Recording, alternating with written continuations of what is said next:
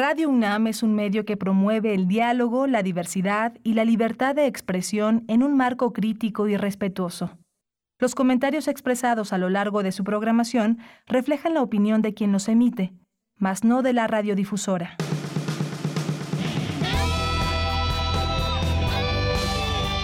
Prisma RU. Relatamos al mundo.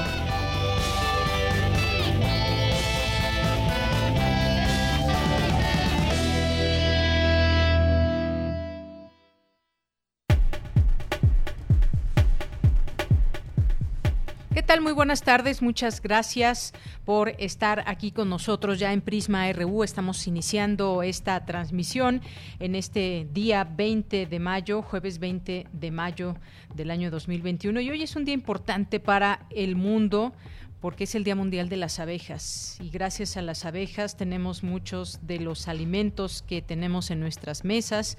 Son cruciales para cultivar muchos de estos alimentos alimentos saludables sobre todo porque pues a través de la polinización pues llevan de una planta a otra esta posibilidad de ir polinizando y bueno, está relacionada con eh, esa polinización con más de 100 frutas, verduras eh, y bueno, pues desafortunadamente como sabemos en el mundo muchas especies están en peligro de extinción como resultados pues de muchas cosas como el uso de la tierra, los pesticidas, la agricultura intensiva, el cambio climático, por supuesto.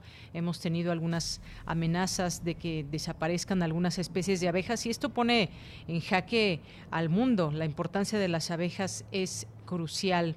Así que pues eh, tratemos de cuidar una abeja siempre que, la veamos, eh, tratemos de hacer conciencia, porque de eso se trata este día, eh, además de la miel que producen las abejas y que también es un producto muy importante, saludable y que ayuda también en cuestiones médicas, pues hay estas distintas posibilidades de que podamos siempre cuidar y generar también eh, pues esta posibilidad de consumir lo que lo que deriva de las abejas, la miel y pues bueno, además de que si tenemos la posibilidad, por ejemplo, de cultivar plantas que florezcan y que tengan esa oportunidad de, de dar a las abejas eh, pues que consuman este polen, pues es muy importante. Comprar miel sin refinar, no precisamente la que venden en el supermercado, sino a los agricultores que muchas veces van pasando y que venden, ofertan su, eh, su miel, que ellos mismos,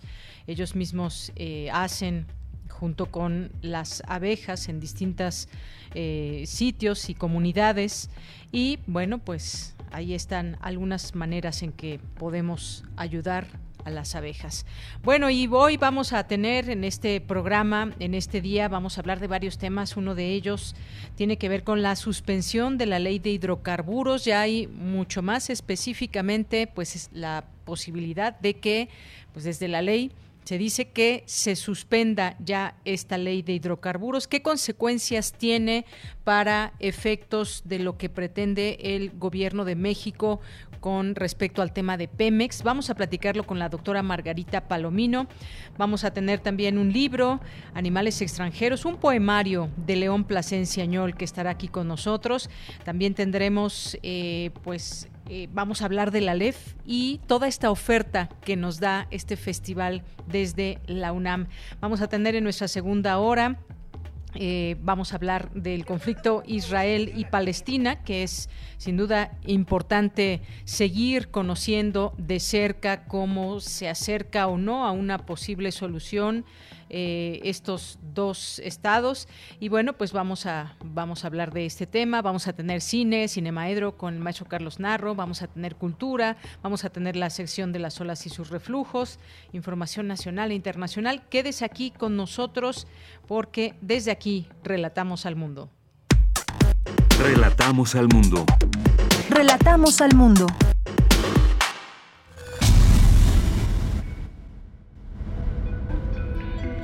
Bien, y también, por supuesto, un saludo allá a mis compañeros en cabina, Socorro Montes, en eh, los controles técnicos, en la producción a Rodrigo Aguilar, Denis Licea en la asistencia, aquí en los micrófonos, les saluda Deyanira Morán y nos vamos al resumen Solo podremos entender la magnitud de los efectos de la pandemia si visualizamos a fondo la relación entre lo físico, lo biológico y lo psicológico con lo social, aseguró el rector Enrique Graue al inaugurar el festival El Aleph.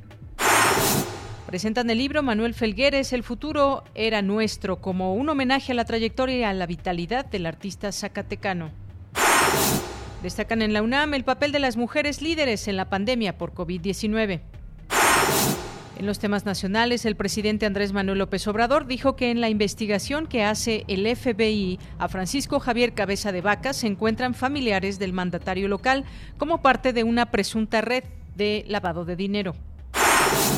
El canciller Marcelo Ebrard dio a conocer que las autoridades mexicanas solicitaron a la Interpol la ficha roja en contra del gobernador de Tamaulipas, Francisco Javier Cabeza de Vaca, sobre quien pesan acusaciones por presuntos vínculos y nexos con el, con el narcotráfico. Un juez de distrito otorgó una prórroga a la Secretaría de Energía para publicar la suspensión definitiva de la ley de hidrocarburos. El gobierno federal informó que se invertirán 2 mil millones de pesos en recuperar los cuerpos de los mineros en pasta de conchos Coahuila.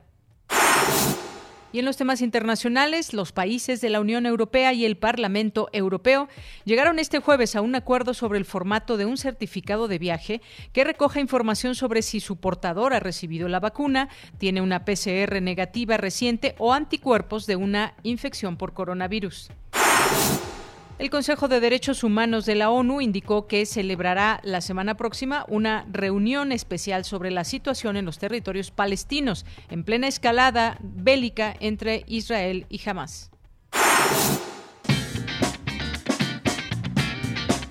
Hoy en la UNAM, ¿qué hacer y a dónde ir? Radio UNAM te invita a disfrutar de la serie Al compás de la letra, bajo la conducción de María Ángeles Comezaña. Esta revista radiofónica literaria busca fomentar la lectura e incentivar la imaginación. Cada emisión se construye a partir de una palabra que nos conduce por textos, poemas y personajes alusivos a dicha palabra. El poeta invitado elige su propia palabra, que se convierte en una ruta que nos permite descubrir diferentes posibilidades creativas. Hoy no te puedes perder la participación de la poeta Guadalupe Elizalde. Sintoniza nuestras frecuencias 96.1 de FM y 860 de AM en punto de las 18 horas.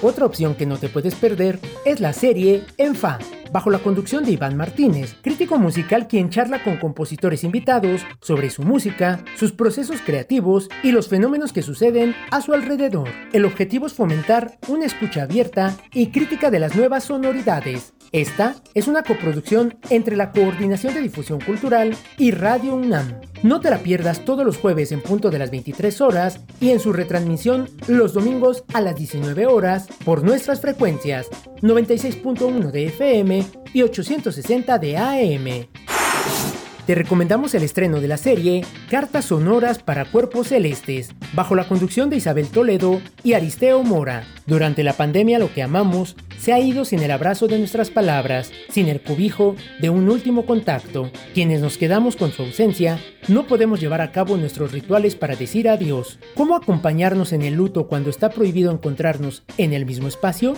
La serie Cartas Sonoras para Cuerpos Celestes es un proyecto que une nuestras voces en un relato de duelo colectivo. Son los mensajes de despedida dirigidos a personas fallecidas en este periodo de confinamiento para nombrar lo que no pudo decirse frente a frente.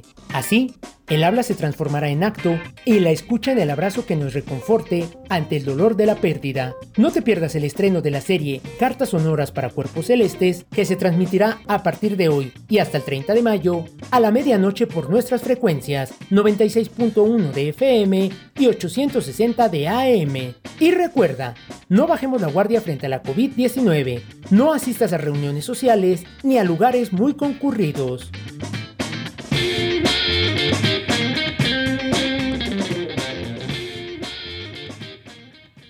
Una de la tarde con 12 minutos y este jueves llegaron más vacunas a México, un millón de vacunas de Sinovac y 585 mil dosis de la vacuna Pfizer. Además espera un embarque de AstraZeneca con más de un millón trescientas mil vacunas. Hasta el momento las cifras de la Secretaría de Salud dan cuenta de 220 mil 850 muertes por coronavirus y 2.387.512 casos confirmados, los que se tienen eh, registrados, aunque pues sabemos que esta cifra puede ser mucho, mucho mayor. Continuamos. Campus RU Bien, y en nuestro campus universitario eh, abrimos con esta información de la Comisión Universitaria para la Atención y Respuesta de la COVID-19, que informa que la situación epidemiológica actual de COVID-19 en México permitirá la reactivación escalonada y paulatina de actividades. La vacunación es una responsabilidad social y deberá completarse conforme las vacunas estén disponibles para los diversos grupos de edad u ocupación. Las recomendaciones de esta comisión asumen un correcto cumplimiento individual sin excepciones. Es por ello que con el adecuado uso de cubrebocas, el aislamiento voluntario en caso de estar enfermo o convivir con enfermos, así como la limpieza y buena ventilación de los espacios físicos de nuestra universidad, podemos lograr espacios y situaciones de bajo riesgo y hace también énfasis en el uso adecuado del cubrebocas, el cual deberá ser obligatorio en todas las instalaciones en todas las instalaciones universitarias ante cualquier sospecha de eventos de riesgo el responsable sanitario de la entidad deberá ser informado. Bueno, pues importante tomar en cuenta esta información de la Comisión Universitaria para la Atención y Respuesta de COVID-19. Y bien, nos vamos ahora con mi compañera Virginia Sánchez porque inicia ya, se inauguró el Festival de Arte y Ciencia, el ALEF edición 2021, dedicada al tema de las fronteras de la medicina. Me enlazo con Vicky. ¿Qué tal, Vicky? Muy buenas tardes. Adelante. Hola, ¿qué tal, Deya? Muy buenas tardes a ti y al auditorio de Prisma RU. Hemos sabido adaptarnos y mantener y transformar la oferta académica y cultural, creando opciones que han enriquecido nuestras vidas en momentos difíciles y ante las carencias que nos han afectado a todos. Así lo aseguró el rector Enrique Graue al inaugurar el festival El Alep 2021, que abordará el tema de las fronteras de la medicina y que al relacionarse con la ciencia, el arte y la tecnología, destacó el rector, refleja la importancia de vernos a nosotros mismos y a la otredad como un todo humano con el dinamismo de sus mejores expresiones, ya que la pandemia ha tenido efectos en cada uno de los elementos que nos definen como seres humanos. Escuchemos. Solo podremos entender la magnitud de los efectos del COVID, el tiempo que hemos transcurrido, si visualizamos a fondo la relación entre lo físico, lo biológico y lo psicológico con lo social, lo cultural y lo artístico. Este entramado fino, complejo y delicado de saberes es lo que nos debe hacer los seres humanos racionales, empáticos, que demanda el mundo actual y la sociedad en la que convivimos. Por su parte, el coordinador de difusión cultural de la UNAM, Jorge Volpi, detalló algunas de las actividades que conformarán la edición 2021 de El Aleph. Escuchemos. A lo largo de los siguientes días tendremos 136 actividades con algunos de los mejores expertos en el mundo en distintas disciplinas para hablar sobre la ciencia, la literatura y el arte de la medicina, sobre salud colectiva, sobre investigaciones de vanguardia en el campo de la fisiología y desde luego sobre otro tema que también tiene mucho que ver con las consecuencias de la pandemia, la salud mental en el siglo XXI. Tendremos desde premios Nobel hasta grandes expertos de la Universidad de México y del mundo a lo largo de todas estas jornadas. En tanto, Tamara Martínez, coordinadora para la igualdad de género de la UNAM, celebró el que en esta edición de la LEP se dedica en varias líneas fundamentales para el pensamiento feminista y de defensa de los derechos de las mujeres. Mientras que Guadalupe Valencia, coordinadora de humanidades de la UNAM, precisó que las fronteras de la medicina en su encuentro con los sentidos sociales y solidarios de los cuerpos hechos mundos hoy más que nunca son las del cuidado mutuo y las transformaciones y las transfronteras donde la medicina se hace humanismo. Finalmente, William Lee, coordinador de investigación científica de la UNAM, destacó que la medicina, como muchas disciplinas científicas, tiene afortunadamente un aspecto de arte en el sentido de la creatividad que requiere su ejercicio y su práctica. En multitud de ocasiones, lo desconocido y lo imprevisto hace que la creatividad, la improvisación en el mejor sentido y la intuición afloren en la medicina dándonos nuevas soluciones y maneras de entender el mundo y nuestros propios cuerpos. Ello mismo y su representación no pueden ser consideradas más que creación humana y por lo tanto a la par de lo que siempre llamamos arte. Y en este acto inaugural de El también estuvieron presentes los directores de la Facultad de Medicina, de Psicología y del Instituto de Investigaciones Históricas de la UNAM, Germán Fajardo Dolci, María Elena Medina Mora y Ana Carolina Ibarra González, respectivamente, así como Juan López Dóriga Pérez, embajador extraordinario y plenipotenciario del Reino de España en los Estados Unidos mexicanos, entre otros. Este programa y su transmisión podrá consultarse en la página www.culturaunam.com mx diagonal el alert. Bella, este es el reporte. Vicky, muchas gracias, gracias por esta información. Pues ahí muchas de las eh, personalidades, autoridades de nuestra universidad que se reúnen para dar cuenta de lo que significa este festival del que ya hablaremos también más adelante. Muchas gracias, Vicky. A ti, Bella, buenas tardes. Muy buenas tardes. Nos vamos ahora con Dulce García. Advierte Alicia Bárcena, secretaria ejecutiva de la CEPAL, que a más de un año de la pandemia se está dando una reestructuración productiva global, pero que América Latina aún no se ha insertado en ella. Cuéntanos, Dulce. Muy buenas tardes. Adelante. Así es, Deyanira. Muy buenas tardes aquí al auditorio de Prisma RU. Deyanira, la sociedad patriarcal ha devastado al planeta, por lo que hoy es necesario un nuevo pacto social para el bienestar de las futuras generaciones y cumplir con los objetivos de desarrollo sostenible. Así lo señaló el rector de la UNAM, el doctor Enrique Graue, durante el encuentro Mujeres Líderes por un Futuro Sustentable, organizado por la Coordinación Universitaria para la Sustentabilidad en el marco del Día Mundial de la Diversidad Cultural para el Diálogo y el Desarrollo. Deyanira, ahí el rector comentó también que sin la participación de las mujeres en igualdad de condiciones y en poder de decisión e influencia, no podremos conseguir los objetivos antes mencionados. Vamos a escuchar. El avance y el posicionamiento de las mujeres en espacios históricamente reservados a los hombres debe estar sustentado en una igualdad real y de fondo.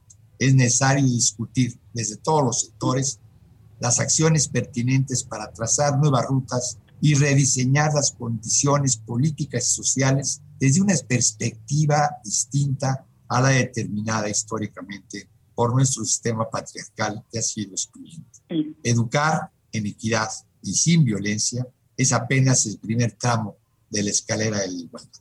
Si logramos transmitir la necesidad de una plena realización de derechos y de la autonomía de todas ellas, en especial el derecho a la igualdad de participación, tendremos cada vez, cada vez más y mejores herramientas para poder conseguir un futuro sustentable. Y bueno, Deyanira, como lo comentabas al inicio de esta información, la doctora Alicia Bárcena, secretaria ejecutiva de la Comisión Económica para América Latina y el Caribe, fue la primera invitada a participar en este encuentro con una conferencia magistral en la que advirtió que ya desde antes de la pandemia nuestra región estaba adoleciendo de muy bajo crecimiento, pero que ahora que se está dando ya una reestructuración productiva global, América Latina aún no se ha insertado en esa reestructuración. Vamos a escuchar sus palabras una revolución tecnológica que nos arrasa, pero que no incluye a todos, una crisis climática y ambiental y una pérdida de biodiversidad muy preocupante, hemos rebasado ya los límites planetarios de alguna manera y desde luego el creciente desencanto social se ha manifestado claramente en Colombia, en Chile y en otros países en donde sobre todo la juventud y las mujeres han salido realmente a las calles a, proclamar la urgencia de eh, procurar mayor igualdad y sostenibilidad ambiental, por cierto. Y bueno, Deyanira, una situación que destacó Alicia Bárcena es que las mujeres emprendedoras están más en los sectores saludables que protegen el planeta, el medio ambiente y la salud, además de que muestran ellas un compromiso muy fuerte con la economía circular. Todo esto, a pesar de las fuertes desigualdades de oportunidad laboral que enfrentamos las mujeres y que han lanzado datos como que una de cada cuatro mujeres de 15 a 24 años no estudian ni trabajan.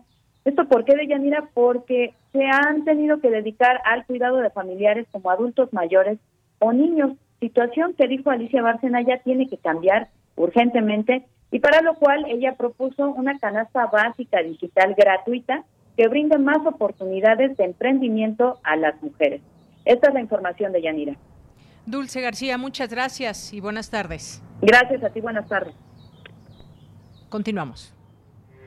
Porque tu opinión es importante, síguenos en nuestras redes sociales, en Facebook como Prisma RU y en Twitter como arroba PrismaRU.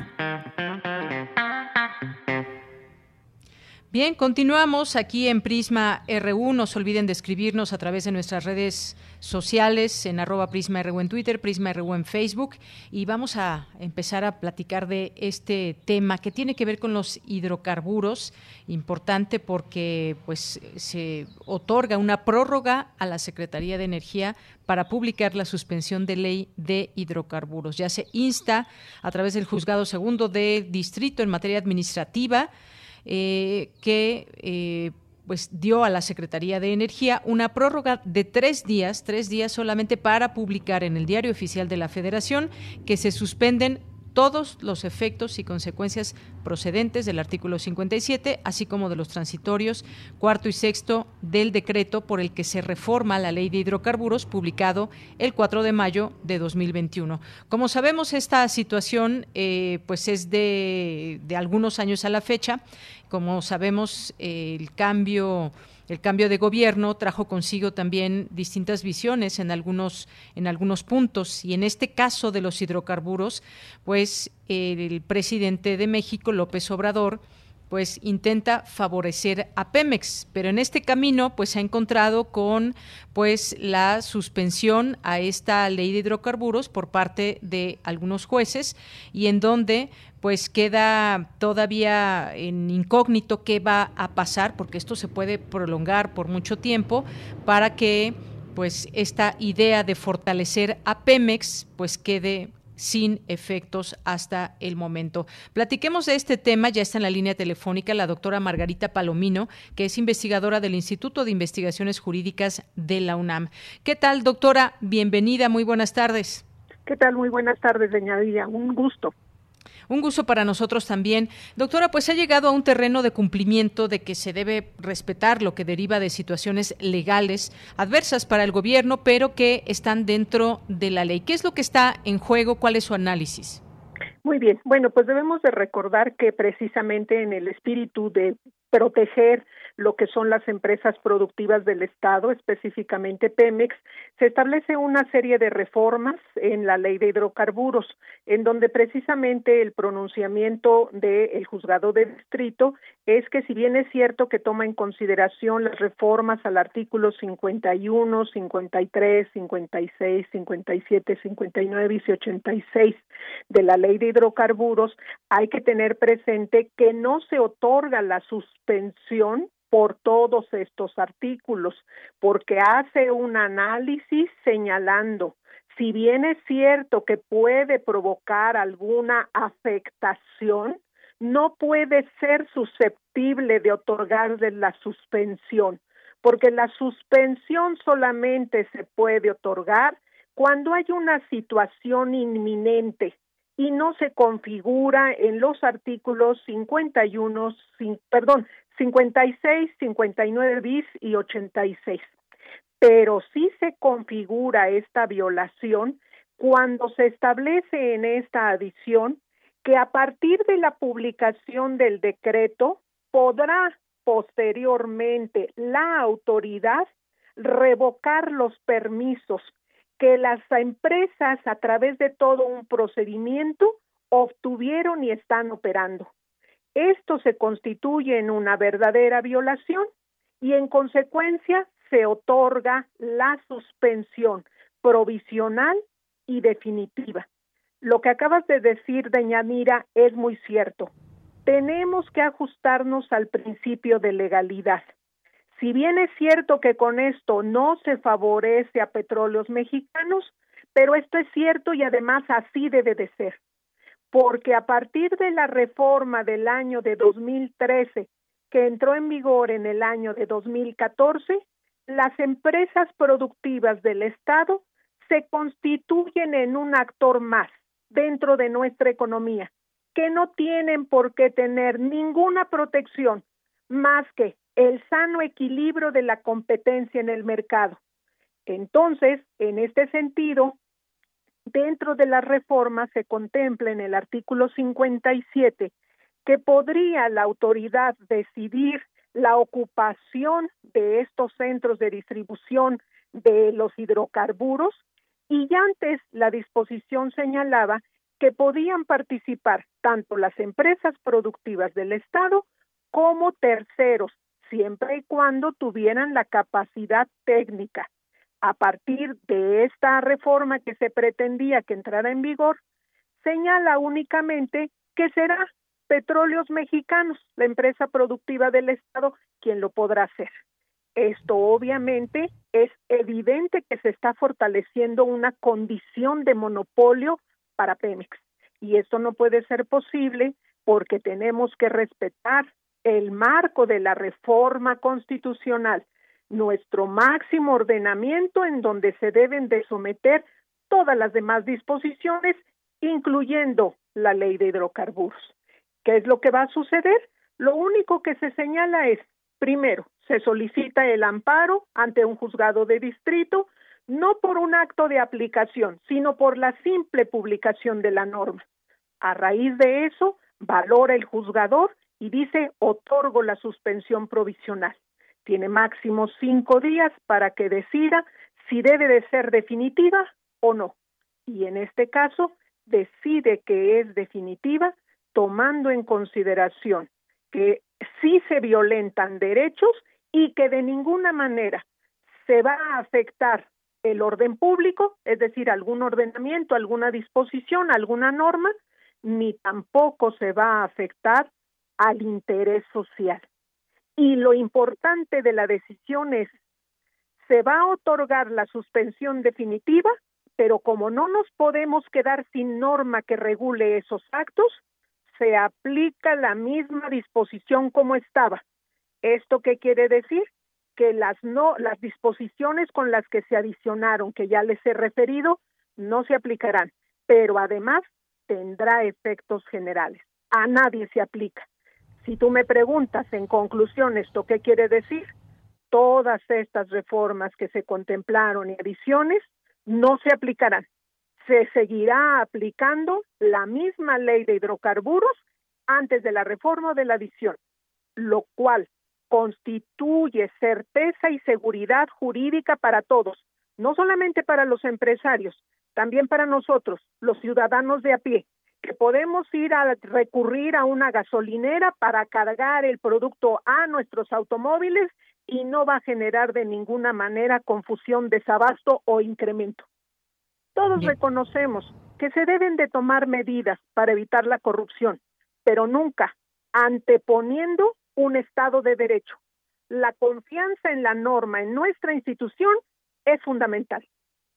Doctora, me parece que ha sido muy clara esta exposición y pues sin duda quedan eh, preguntas quizás en la parte en la parte política que no es la cuestión que estamos eh, tratando. Esto tiene que ver con esta empresa mexicana que es eh, Pemex y pues tendría con estas con esta ley que quiere llevar a cabo el gobierno y, según dice el juez, que se retome el papel monopólico que tenía hasta antes de la reforma energética que se aprobó en 2013 en los tiempos del presidente Enrique Peña Nieto. Esto sonaría un poco como el que empresas privadas tengan eh, ganancias por encima de Pemex. Eh, eh, esto quizás un poco para entender también esta parte que se está pidiendo de legalidad, pero por la otra, ¿A qué refiere con todo esto? ¿Se le quiere dar certeza o se quiere recuperar, como ha dicho este gobierno, que Pemex tenga una fuerza eh, mucho mayor o que la recupere, dado que se estaba dejando morir esta empresa, esta paraestatal mexicana, y lo que se pretende, entiendo con las explicaciones em, desde el gobierno, que lo que se quiere es dar esta posibilidad de que tenga o recupere la fuerza que en algún momento tenía. ¿Puede haber otro camino que esté dentro del marco legal que pudiera hacerse? ¿O ya esta reforma, digamos, que pues está eh, dándonos pie para pensar lo que sigue de aquí en adelante, es decir, que tengan también esa posibilidad las empresas privadas por encima de Pemex o cómo, cómo lo podemos eh, eh, comentar. Lo voy a poner en un ejemplo muy sencillo. Vamos a suponer que ambas, a ti y a mí, nos dan la posibilidad de entrar en el mercado para vender X producto.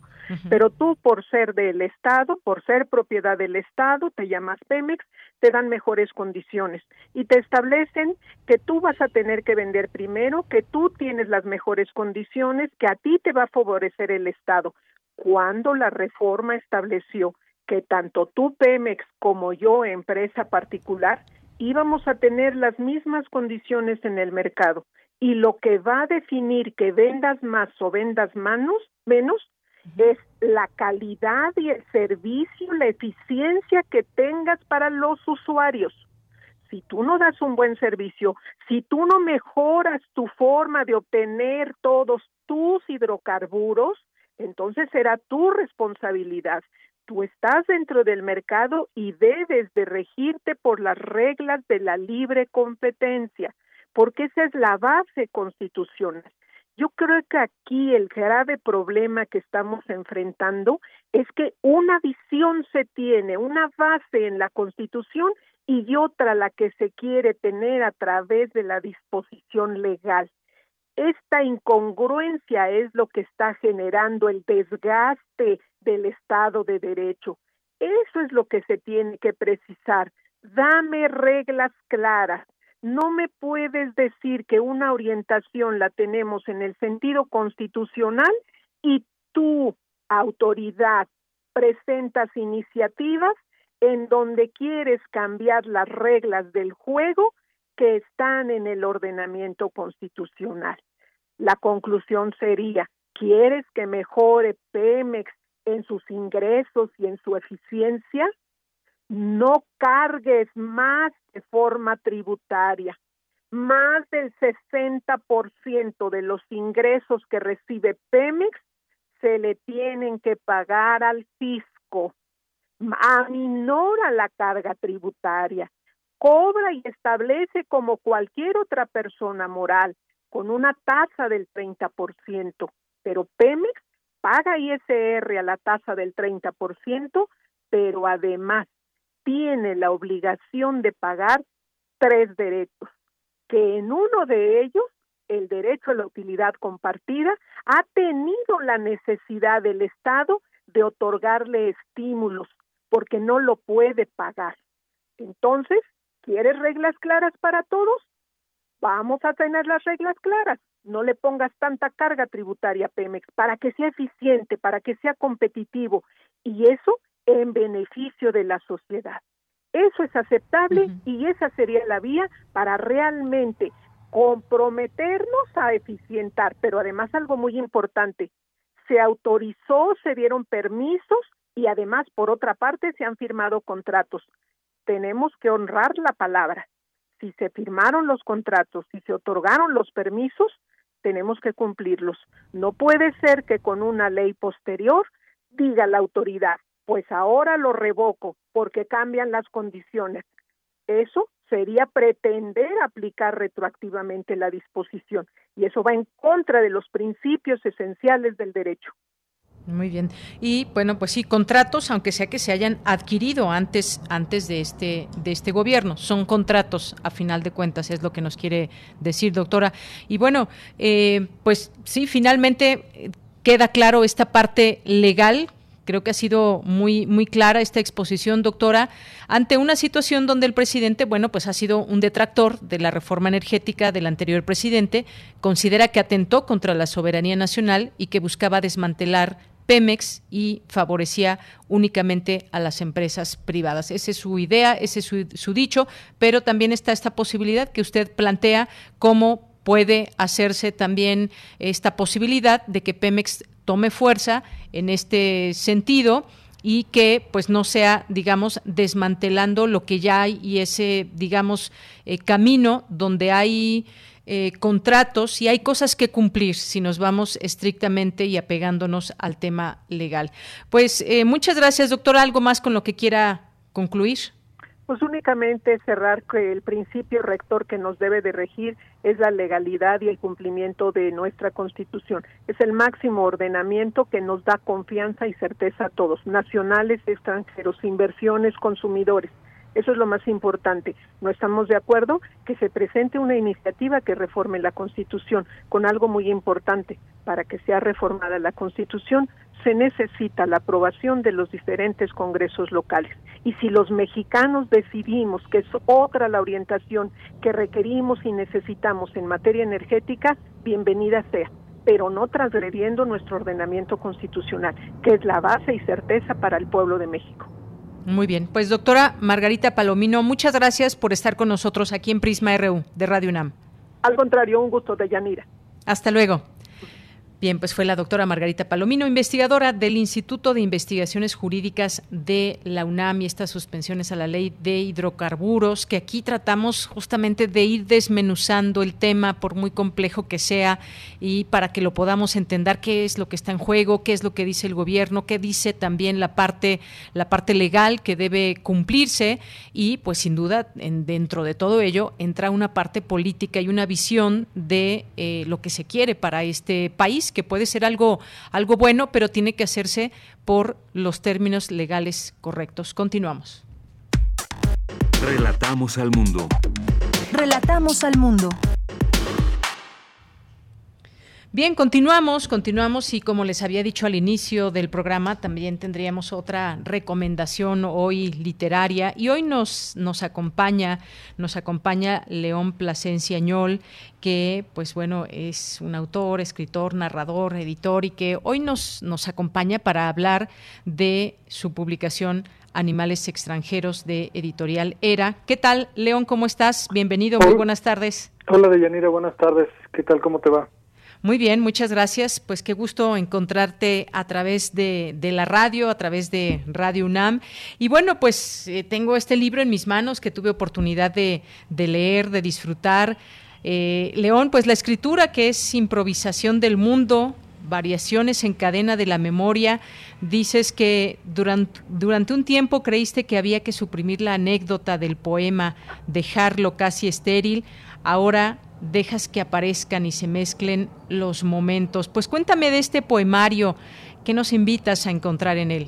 Mira, este, Animales extranjeros es un libro que se escribió desde hace varios años, que lo he estado escribiendo desde hace varios años, lo dejé ya por terminado cuando lo mandé un premio que obtuvo este reconocimiento y a partir de ahí dije, bueno, ya puedo descansar de estos textos que me tenían obsesionado y son textos sobre viajes, son textos sobre la memoria, sobre el recuerdo, sobre el pasado y de qué manera el pasado vuelve, se hace presente y nos afecta o, disfrutamos de este de este pasado.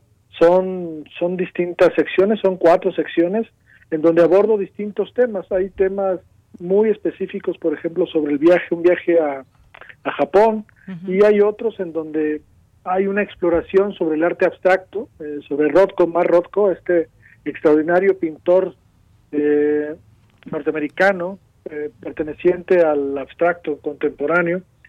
Y también quise reflexionar sobre él y bueno, quise reflexionar sobre otras cosas que me atañen y que me interesan o que me han interesado a lo largo de los años. Así es, León. Y bueno, pues poesía, que siempre pues es una una descripción y un sentimiento personal, me parece, en este poemario, palabras pues que son vivencias, que son recuerdos y que es música y que es pintura y que es observación y todo eso. ¿Cómo es tu camino con, con la poesía o qué te lleva a escribir un poemario? ¿Desde dónde? Ya nos decías, es un poco pues recordar con estas palabras algunos sitios y algunos lugares, viajes que en algún momento eh, has tenido oportunidad de hacer.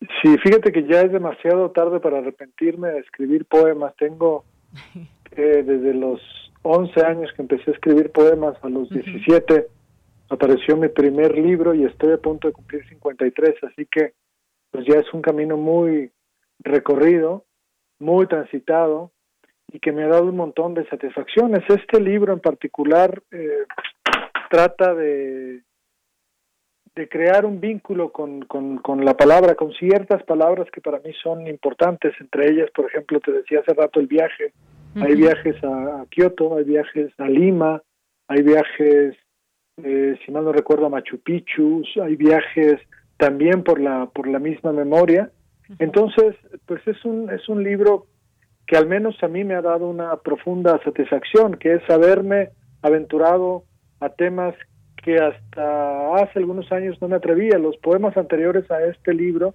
pues como, como dice uno de los poemas que citaste, eran mucho más estériles, eran más como no tan anecdóticos como sí me permití trabajar con este libro, la anécdota, trabajar las historias, trabajar una serie de experiencias distintas que se van dando a lo largo de los años.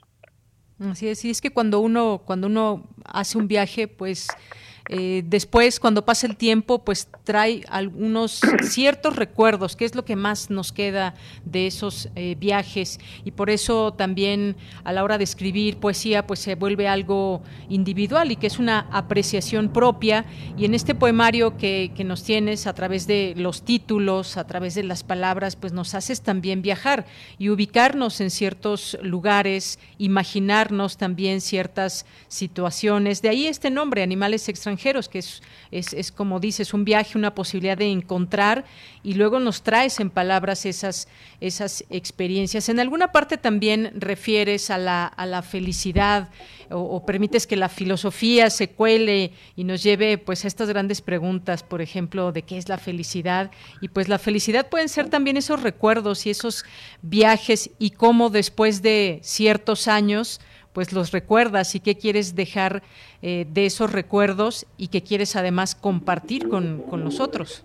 Claro, fíjate que ese, ese poema que mencionas, que se llama así Felicidad, trata de reconfigurar o de rearmar ciertos momentos que para mí son muy felices y que en ese momento cuando te suceden quizá no te das cuenta, ¿no? El rumor de cierto río, eh, caminar por cierta calle, recordar cierto rostro, escuchar eh, algunas palabras. Eh, hay un poema, por ejemplo, que se llama Malmo, que es muy particular, que es uno de los que más me gusta, que lo escribí tiempo después de que sucedió como el, hecho, la anécdota, mi, mi, mujer y yo, mi mujer es una sueca, estábamos en Malmo en, en, algún momento, hace unos años, en el 2007, 17 creo, eh, y fuimos al cementerio a recordar a mi madre fallecida y a su padre fallecido, pero decidimos hacerlo en un lugar donde no hay donde no hay tumbas, que es un pequeño bosquecito con algunas este, velas. Entonces, el hecho de estar ahí, que nos cayó una lluvia, nos agarró una lluvia momentánea, y al hacer todo este rito, después con los años me di cuenta que había sido no solamente un momento de encuentro con, con mi madre, con el recuerdo de mi madre, sino había sido un momento de felicidad también, curiosamente o paradójicamente. Entonces, el libro está lleno de estos momentos. Claro, y está lleno de sonidos también, porque esos instantes del pasado que se vuelven presentes al momento de, recordarlos, de escribir, y, bueno, por supuesto la memoria, la memoria, impregnas aquí cómo es esa memoria, si la tuvieras que describir, pues cómo, cómo decir algo de la memoria que también se convierte no solamente en esos recuerdos en palabras, sino en sonidos, en sonidos de un río, de las olas, esto que, que también nos comentas, la memoria, que son sonidos también. Claro, bueno, la memoria se articula de maneras muy extrañas. Tenemos eh, como unas distintas celdas en nuestro cerebro que van como destapando ciertas eh, sensaciones, olores, emociones y todo este conjunto pues arma eh, nuestra vida diaria y arma también nuestro presente y nuestro pasado. Y el libro trata un poco de eso también, de, de qué manera somos, somos fugaces finalmente los, los seres humanos. Claro, pues sí, distintos lugares, como nos decías, que nos traes en, este libro de animales extranjeros y que también, pues, eh, cruzas o te pregunto, ¿cómo entrecruzas, entrecruzas también esta labor que tú haces porque te gusta la pintura? No solamente admirarla, sino también, pues, eh, también eres pintor, eres un artista en este sentido. ¿Cómo, digamos, cómo contrapones, cómo mezclas también todo este tema, por ejemplo, de colores con palabras y hay un fíjate, Sí, fíjate, Deyanira, que para mí es lo mismo. Yo no veo diferencia entre una cosa y otra porque lo que con lo que trabajo son con distintos niveles, de, yo le llamo en, pintura se llama transparencia. También los poemas están armados en distintos niveles, entonces finalmente es lo mismo aunque se usen recursos distintos en un en un en una en un área pues son las palabras y en otro son las manchas, porque yo trabajo sobre todo con con manchas, de trabajo arte abstracto o pintura abstracta, pero siempre pienso que tiene que ver con el ritmo. Tanto una cosa como la otra parten de un ritmo muy específico que tengo en la cabeza y que trato de llevarlo a la hoja o a la página o a la tela, pero pues para mí es lo mismo, incluso cuando me pongo a escribir o cuando escribo narrativa, también funciona de la misma manera. Yo no veo diferencias, todo viene de un mismo, eh, de una misma respiración y de un mismo ritmo, un ritmo muy particular. Así es. Bueno, pues sí, interesante esto que, nos dices de, que no hay diferencia para ti en estos, en estos placeres, en estas, eh, en estas maneras de expresar. Y bueno, pues eh, yo quiero invitar a nuestro público que nos está escuchando que se acerque a esta obra, Animales extranjeros, este poemario publicado en una coedición de ERA, la Secretaría de Cultura Federal y el Gobierno de Chiapas, que, pues como decías al inicio, ganó el premio, un premio internacional de poesía Jaime Sabines en 2019 para obra inédita y reconocida como una propuesta contracorriente de la poesía exaltada. Así que, pues dejamos esta, eh, esta invitación para que lean este trabajo tuyo, nuestro público de Prisma RU de Radio UNAM. ¿Algo con lo que te quieras despedir, León? No, pues muchísimas gracias a ti y a tu público. Ojalá se animen. Es un libro eh, que creo que puede disfrutar de toda toda toda la gente. La portada del libro también es una es un dibujo mío. Entonces creo que hay un, una visión eh, completa, más o menos, de, de mis intenciones en el libro, tanto en la portada como lo que viene adentro, de mis intenciones en los últimos años de, de vida, mis intenciones estilísticas, digamos, o artísticas. Pues muchas gracias, gracias por permitirnos también esta conversación aquí y pues dejamos esta invitación y esta sugerencia a nuestros radioescuchas. Muchas gracias, León Plasencia Añol. Gracias a ti, un abrazo. Un abrazo. Hasta luego. Pues ahí dejamos esta publicación, ya está también publicado en nuestras redes sociales para que conozcan esta, esta portada y continuamos. Porque tu opinión es importante, síguenos en nuestras redes sociales, en Facebook como Prisma RU y en Twitter como arroba PrismaRU. Bien, pues continuamos ya. Es la una con 50 minutos y hace unos momentos eh, pues dábamos cuenta de la inauguración de la LEF y tengo aquí abierto aquí el programa de la LEF y que nos abre un mundo de posibilidades para eh, pues estos siguientes días. Y tenemos en la línea telefónica a Pilar de la Yata, que es coordinadora general de la LEF. Pilar, ¿cómo estás? Buenas tardes. Hola, buenas tardes. Mucho gusto. Muchas gracias por la invitación. Pues gracias a ti por aceptar y sobre todo para que nos invites y nos digas qué podemos encontrar en el ALEF, que nos des permiso de entrar en todo este mundo y estas posibilidades que vienen para los próximos días y que han comenzado el día de hoy. Claro que sí, pues antes que nada le comento al público que este festival inició hoy y será del 20 al 30 de mayo. Iniciamos todos los días actividades en, línea desde las 10 de la mañana hasta las 9 de la noche. Todo lo pueden encontrar en nuestro eh, portal oficial, que es el ALEF, eh, la página de Cultura UNAM. Vamos a contar con 136 eventos que están eh, divididos en cuatro ejes temáticos, que son ciencia, literatura y el arte de la medicina, salud colectiva, investigaciones de vanguardia en la fisiología y salud mental en el siglo XXI. Esta quinta edición es sobre fronteras de la medicina y lo que buscamos es presentar tanto eh, a los científicos más destacados eh, internacionales y nacionales, así como las propuestas artísticas que vinculen al arte con la ciencia, en específico el tema de la medicina. Contamos con 136 actividades eh, y un sinfín de conferencias magistrales, eh, conversatorios, mesas de diálogo. Justo con ustedes tenemos eh, programas de radio, programas de televisión, podcast. hay un sinfín de actividades no sé si quieres que te cuente un poco de los destacados o lo que... Claro, claro, por supuesto, porque pues yo decía, tengo aquí abierto el programa y es muy amplio, no podríamos en tan pocos minutos darlo a conocer, pero sí me parece que pues nos puedes invitar a algunas, eh, algunas temáticas, algunas en particular actividades. Claro que sí.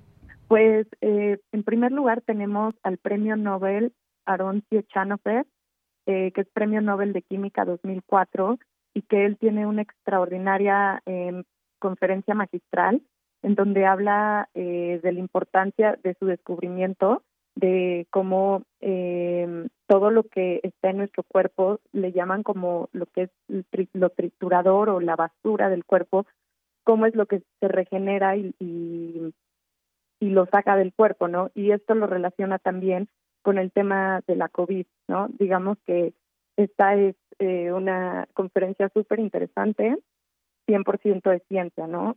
También tenemos eh, dos grandes escritores, uno de España, que es Juan José Millás, y que él muy poéticamente nos habla de cómo eh, la literatura nos hace sanar las heridas, ¿no? Entonces, tenemos este lado desde la literatura, desde el arte, cómo también podemos sanar, o sea, no solo la medicina, que claro es súper importante, pero también la literatura. Y en el mismo tono está nuestro eh, invitado David Grossman, gran eh, escritor israelí, que también habla justamente de esto, ¿no? Y presenta su, su nuevo libro. Por otro lado, también tenemos un programa súper interesante porque el 28 de mayo es el Día Internacional de la Salud de la Mujer y todo ese día, desde las 9 de la mañana hasta las 9 de la noche, tenemos programación específica relacionada a la salud de la mujer. Contamos con la presencia del el colectivo Las Tesis, que son chilenas, son las que eh, escribieron la canción Un violador en, mi camino. En Y ellas, por ejemplo, van a hablar como el performance como algo sanador para la sociedad. También tenemos exposiciones, por ejemplo, una que hacemos eh, con Casa del Lago, que es la única exposición presencial en las rejas de Casa del Lago, con diferentes artistas, una japonesa, Sputniko, Alice Sebastián Wolf de Australia, Juliana Notari de Brasil y Charlotte Jarvis de Inglaterra, que son una serie de fotografías que tienen que ver eh, con el cuidado y la salud de la mujer. También tenemos talleres, eh, como este em, famoso taller israelí de Gaga People Class. Eh, también, o sea, otro tipo de talleres también sobre el Chinen Chikun, que todavía están abiertos, eh, otros también de música y trauma. Música y trauma. Buscan, exacto, como cómo podemos sanar a través de la música. También por otro lado contamos con Moshe Shoham, que es un especialista en medicina y en robótica. Entonces también vamos a poder ver qué hay en, la robótica que se está aplicando a la medicina, ¿no? Eh, y bueno, pueden ver también diario en nuestro portal, si ustedes le ponen en programa agenda, diario aparece toda la programación del día, porque también tenemos obras de teatro, conciertos, por ejemplo, hoy eh, inauguramos con esta obra de teatro eh, de un español que habla sobre los 40 años del VIH y presenta esta danza de cómo cuando inició el VIH los bailarines no se podían tocar y eh, muchos empezaron a morir. Entonces, cómo ellos eh, vivieron esto que es un poco similar a lo que estamos viviendo eh, con la pandemia. Y es una obra de danza espectacular que hoy también se estrena.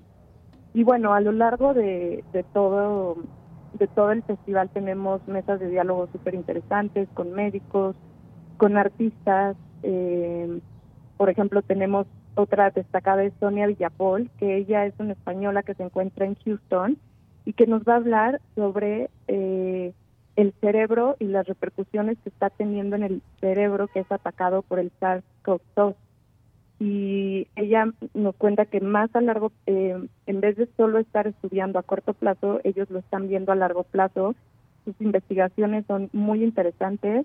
Ella también este, nos va a acompañar. también tenemos sobre la revolución de la genética en reproducción asistida por una española Rita Vanessa, que, mm, que es uno de los laboratorios en Barcelona de punta, con ahorita que es como lo más innovador, ¿no?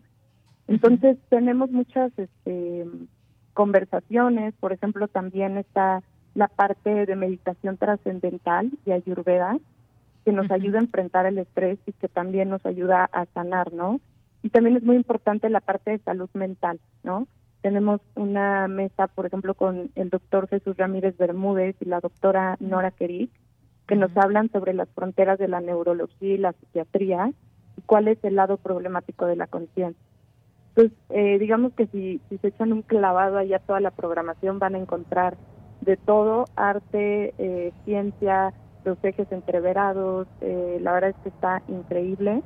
Y bueno, no sé si tú tienes, tengas alguna duda o algo que, pues más que duda, yo quiero que de verdad quienes nos están escuchando tomen en cuenta esto que nos ofrece la UNAM a través de la Coordinación de Difusión Cultural. Son 10 días, ya comenzó hoy, son 10 días de posibilidades de eh, reflexionar eh, posibilidades también de aprender.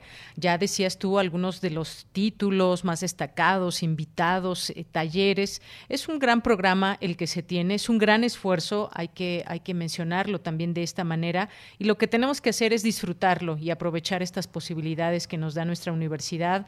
Agregaría quizás muy rápidamente algunos temas que tú ya has comentado algunas eh, posibilidades que, chequen el programa, porque a lo mejor también los intereses pueden, pueden variar un poco, pero está, por ejemplo, curación y cuidado a través de las culturas, todo lo que esta plática nos puede abrir, está también, pues, cartografiando tristezas, sanando juntas, esto que mencionabas también de la salud mental, eh, importante también, eh, el cuerpo y la enfermedad, eh, diálogo de saberes entre la biomedicina y otras medicinas en México y además que pues son expertos quienes están a cargo de estas conversaciones, así que no me resta más que seguir instando a esta invitación, lo van a disfrutar de verdad, elijan lo que más les guste de todo este programa que es muy, muy amplio. Pues Pilar, muchas gracias por estar con nosotros, gracias por ser parte de este esfuerzo, son 136 actividades, también algo importante que se mencionaba en la inauguración, eh, el pensamiento feminista que tiene, tiene un espacio también en este festival y que nos ofrece distintas ópticas y reflexiones, esa diversidad de la que todos formamos parte. Gracias, Pilar. Exactamente, muchísimas gracias. Nada más les recuerdo al público que en la página permanecen todas las conferencias, charlas, obras, para que si no lo pueden ver en vivo, pueden ir a la página y lo pueden ver durante todo un año. Exactamente. Pues muchas gracias, Pilar. Te mando un abrazo y muchas gracias. Un abrazo, muchas gracias. Hasta luego, muy buenas tardes. Pilar de la Yata, coordinadora general de la LEF. Son las dos en punto y nos vamos al corte y al regresar, la segunda hora de Prisma RU. Tu opinión es muy importante. Escríbenos al correo electrónico prisma.radiounam@gmail.com. En Morena seguimos haciendo historia y estamos listos para seguir luchando por un país más justo e igualitario. Nos mueve la fuerza, el entusiasmo y las causas de la gente para demostrar de nuevo que el pueblo es el que manda y juntos consolidar la cuarta transformación. Este movimiento le pertenece a millones de corazones unidos en un mismo sentimiento, el compromiso de transformar a México. Juntos vamos a defender la esperanza. Morena. En el PRI estamos preparados para mejorar el presente y construir un futuro digno y próspero. Nuestra historia demuestra el carácter, el esfuerzo y la entrega de cada capitalino. Va por ti, va por ellas, va por todos. Caminaremos por buen rumbo. Trabajamos para representar la voz de todas las expresiones sociales y culturales. Este próximo 6 de junio, vota PRI, Ciudad de México. Lo que puedas decir con música, dilo con música. música. Y lo que no, dilo a través de la radio. radio. En FA. En FA. Diálogos sobre creación, apreciación, vivencias e innovaciones orquestados por el crítico musical Iván Martínez. Todos los jueves a las 23 horas. Retransmisión domingos a las 19 horas por el 96.1 de FM y el 860 de AM. La música, la música converge en México, en la universidad. Radio UNAM Experiencia sonora. Experiencia sonora. Mira, aquí está la compu para los niños y si nos alcanza. No, el precio no incluye IVA. No nos alcanza. Otra vez iba a comprar algo. Y no podemos por el IVA. En el Partido del Trabajo impulsaremos el programa IVA 10 y lucharemos para reducir el IVA al 10% para que bajen los precios en todo lo que compras. Vota por el PT. El PT está de tu lado. Habla Mario Delgado. Por primera vez en muchos años tenemos un presidente honesto, gracias a que tú te decidiste a votar por un cambio verdadero. No somos más de lo mismo. Se acabó la robadera de los corruptos de siempre. Ahora los recursos se destinan a las pensiones de los adultos mayores, a las becas de niños, niñas, jóvenes y a garantizar la salud necesitamos para seguir haciendo historia. Este 6 de junio, que nadie se quede en casa. Salgamos a votar con alegría porque la transformación va. Estamos al 100, con ya sabes quién. Vota por las y los diputados federales de Morena. Entra en los archivos sonoros olvidados, extraños, ocultos o poco conocidos que reviven a través de Gabinete de Curiosidades un espacio de sombras sónicas del tiempo, con Frida Rebontulet y sus almas hercianas. Todos los domingos a las 14.30 horas, Radio UNAM, Experiencia Sonora. Queremos escuchar tu voz. Nuestro teléfono en cabina es 55 36 43 39. Mañana en la UNAM, ¿qué hacer y a dónde ir? Radio UNAM abre la convocatoria del curso de oratoria en línea, que será impartido por Sergio Ruet, conferencista, dramaturgo, compositor musical y director de escena. En este curso aprenderás a hablar en público en diversos escenarios. Para mayores informes e inscripciones, envía un correo a cursosunam.gmail.com. Recuerda que hoy inicia el ALEP, Festival de Arte y Ciencia donde un grupo de destacados científicos y artistas internacionales discutirán acerca de los avances científicos, tecnológicos y humanistas en las fronteras de la medicina. Disfruta de manera virtual de charlas, talleres, funciones de teatro, música, danza y cine. No te puedes perder la mesa de diálogo Medicinas Femeninas Indígenas y la Conquista, que tendrá como ponentes a la arqueóloga Margarita Kosich y los historiadores Pilar Regueiro y Federico Navarrete, quienes abren el diálogo a partir de la pregunta ¿Cuál fue el papel de las mujeres indígenas y españolas en el siglo XVI, enfatizando en el rol de las mujeres que guiaron y acompañaron en todo el proceso de las conquistas desde el centro de México hasta Centroamérica y el norte de México?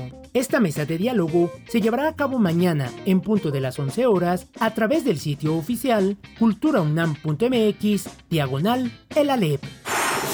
Otra opción que no te puedes perder del Alep Festival de Arte y Ciencia es la mesa de diálogo El lado problemático de la conciencia, fronteras de la neurología y la psiquiatría, con la participación de la doctora Nora Estela Kerik, especialista en medicina nuclear, y el médico Jesús Ramírez Bermúdez, escritor, académico y especialista en neuropsiquiatría, quienes abordarán a partir de diferentes enfermedades y ejemplos los problemas que pueden distorsionar la concepción tradicional de la conciencia, por ejemplo, las alucinaciones, los estados de delirio e incluso enfermedades de descubrimiento relativamente reciente, tales como encefalitis autoinmune. No te pierdas esta interesante charla que se transmitirá en línea mañana 21 de mayo en punto de las 13 horas a través del sitio culturaunam.mx diagonal el Alep. Y recuerda, aún continuamos en contingencia sanitaria por la pandemia de COVID-19. Lávate las manos constantemente con agua y jabón durante 20 segundos. Para Prisma RU, Daniel Olivares Aranda.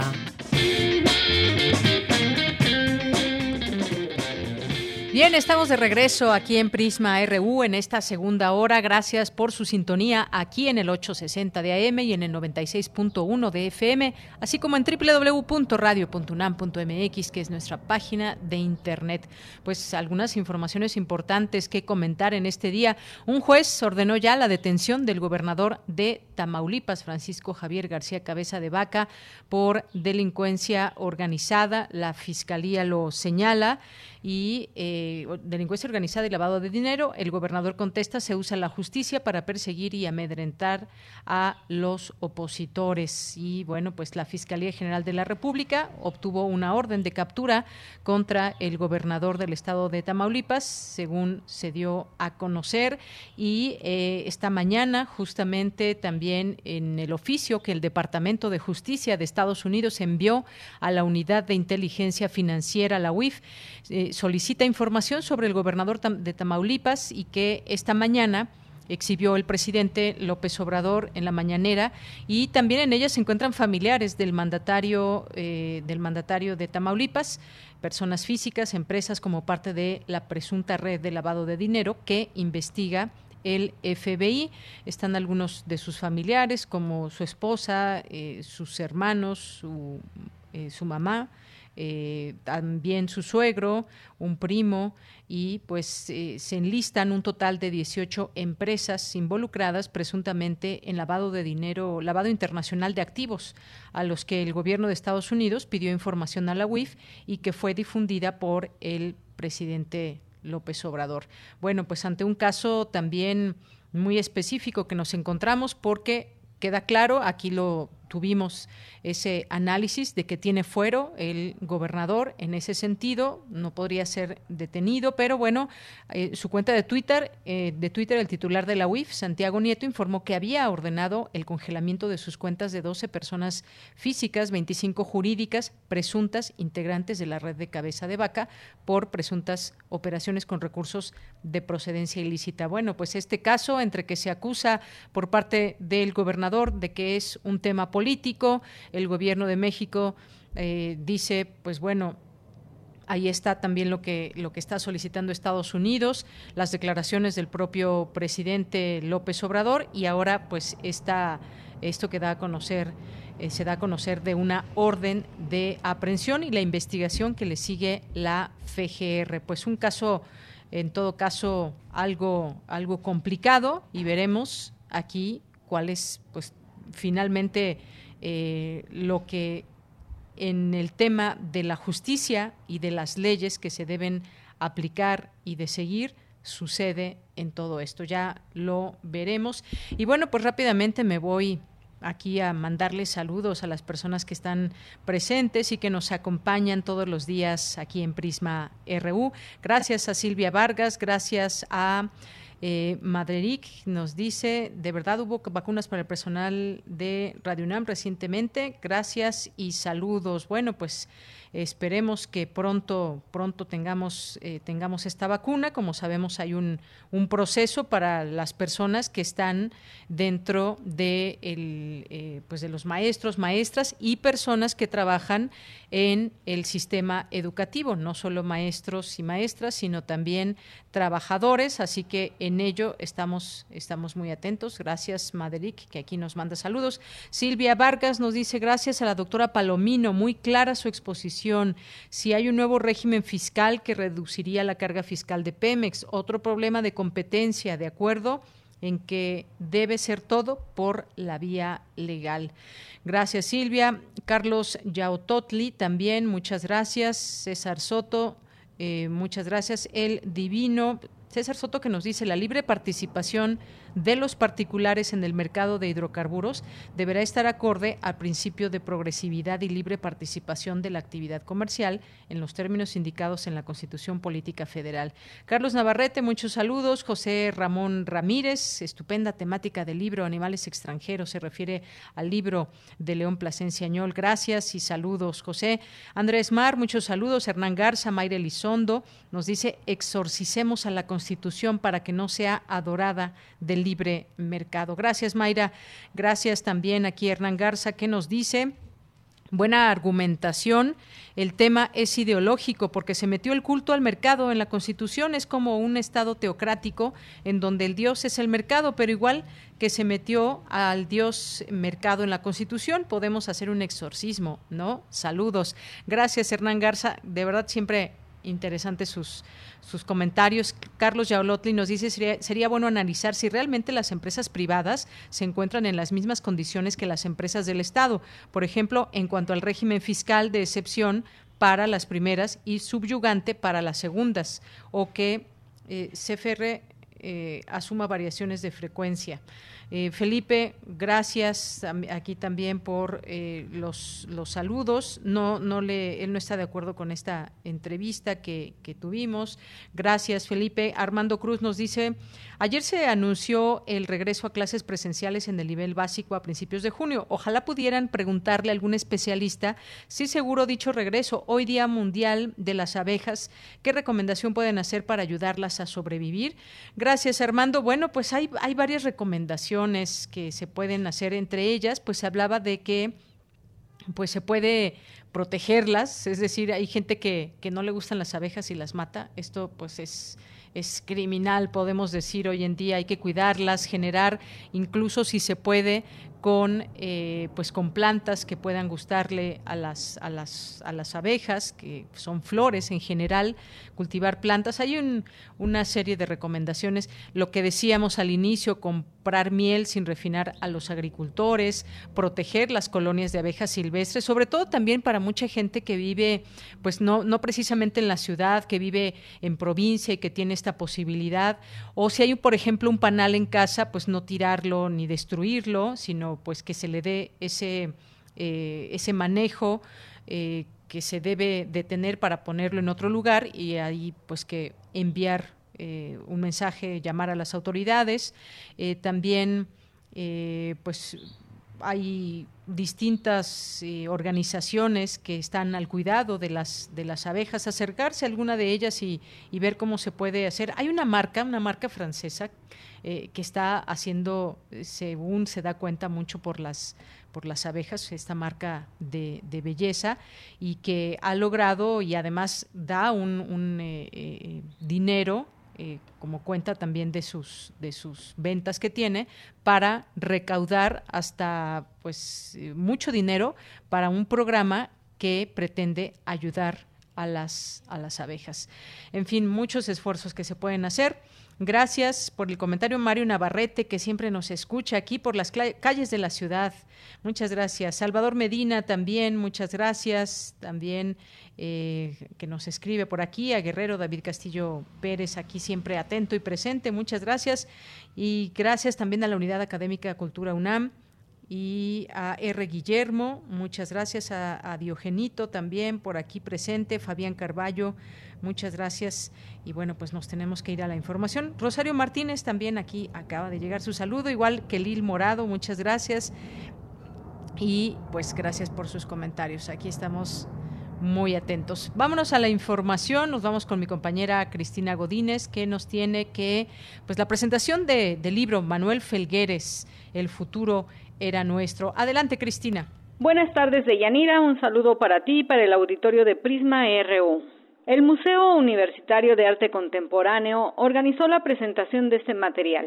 Amanda de la Garza, directora general de Artes Visuales, dijo que el libro al mismo tiempo es un homenaje a la trayectoria de Manuel Felgueres. Como ustedes saben, en el MUAC y ahora en el Museo Amparo se presenta la exposición Trayectorias que busca precisamente ampliar la mirada sobre el trabajo de este gran artista, Manuel Felgueres, que además tuvo un intenso contacto con la Universidad Nacional Autónoma de México a lo largo de muchos años.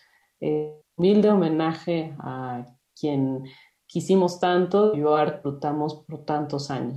Pilar García, curadora de acervos documentales del MUAC, expresó que es un libro muy significativo. Es un libro que se empezó a concebir en el 2019 cuando inauguramos la exposición de trayectorias una exposición que se hizo para celebrar los 90 años de Manuel Felgueres. En ese momento eh, se decidió hacer un libro mayor. A este libro le antecede un folio, que son los libros que siempre acompañan las muestras. Pero bueno, es un libro que se trabajó durante la pandemia, durante el encierro, pero hoy es un libro que también tomó otro significado porque fue atravesado por la muerte de Manuel Felgueres por lo cual tuvo que repensarse la estructura del libro, porque finalmente ya no, ya no tendría que ser nada más la memoria visual de una exposición, sino también un homenaje y un libro que estuviera mucho más eh, sustentado en nuevas lecturas y en nuevas imágenes de archivo que fuera como que diera cuenta del legado tan importante que dejó Manuel Felgueres para el arte en México. Por su parte, Ramiro Martínez del Museo Amparo señaló que la colaboración entre instituciones fue muy importante para hacer el libro. Fue interesante el que se haya hecho el libro el año pasado y que en diciembre finalmente estuviera listo. Coincidimos en la importancia que Manuel tuvo y ha tenido y tiene para la historia del arte en, en México y esperamos que la publicación ayude a las nuevas generaciones a conocer su trabajo. Manuel Felgueres, El futuro era nuestro, es una publicación del MUAC, del Instituto de Investigaciones Estéticas de la UNAM, del Instituto Zacatecano de Cultura y de la Fundación Amparo. Deyanira, este es mi reporte. Buenas tardes. Muchas gracias, gracias Cristina Godínez. Nos vamos ahora a las olas y sus reflujos porque esta semana nuestra compañera Cindy Pérez Ramírez platica de una iniciativa de Early Institute que ofrece apoyo psicológico por violencia, abuso sexual, depresión y ansiedad. Adelante. Las olas, y sus reflujos.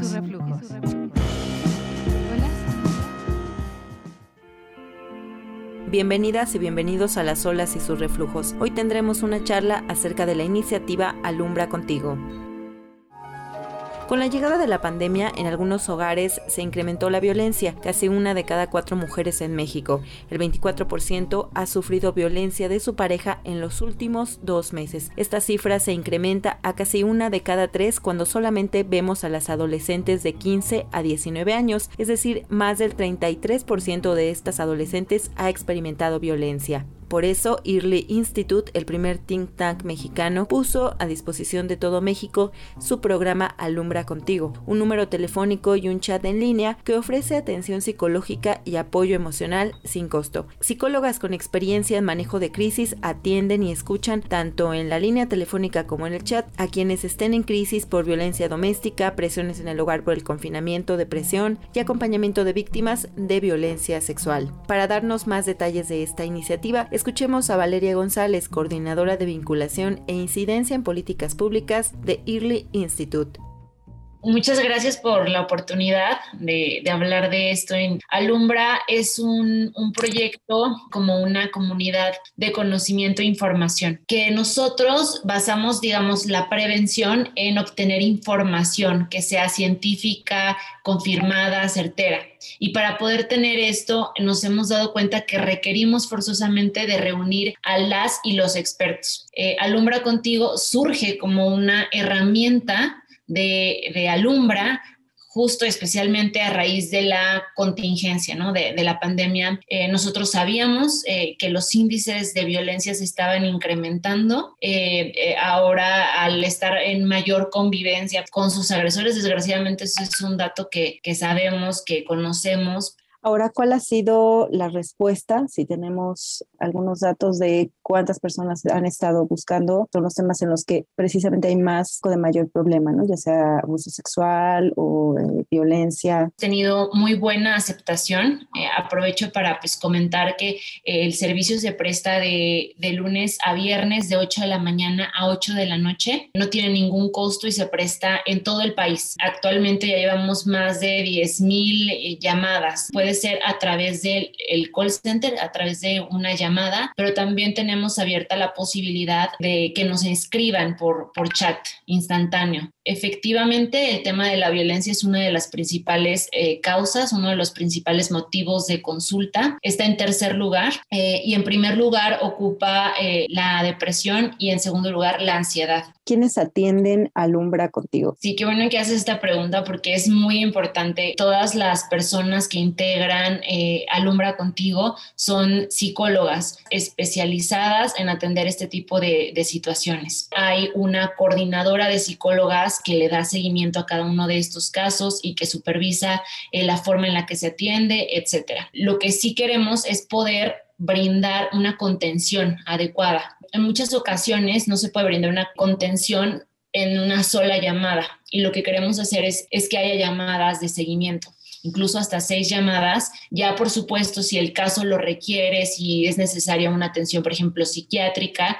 nosotros contamos con un directorio especializado, poder canalizar dependiendo también de la entidad federativa en la que se encuentren y de las particularidades de su caso. Ahora, Valeria, en el caso de mujeres, ¿qué han visto que son las problemáticas por las que más recurren a esta línea? Sí, aquí aprovechando tu, tu pregunta, es importante mencionar que eh, un poco, casi el 80% de las personas que nos marcan son mujeres. Eh, todavía existe mayor dificultad para los hombres, ¿no? De, pedir ayuda psicológica y creo que con respecto a las mujeres, pues atraviesan por, por muchas problemáticas, ¿no? Sobre todo este año de, pandemia que ha sido muy complicado. Efectivamente, sabemos eh, por la estadística que, con la que nosotros contamos que pues están atravesando por pues mucho presión, muchísimo estrés eh, no solamente por el miedo a contagiarse, por las pérdidas que han sufrido, no solamente de seres queridos que ya de entrada es gravísimo, sino también de pues, su estilo de vida, de su trabajo en muchas ocasiones, de estabilidad económica. Entonces están atravesando con esa carga, más, por ejemplo, el, el hecho de que en muchas familias ellas asumen eh, la carga, la responsabilidad más bien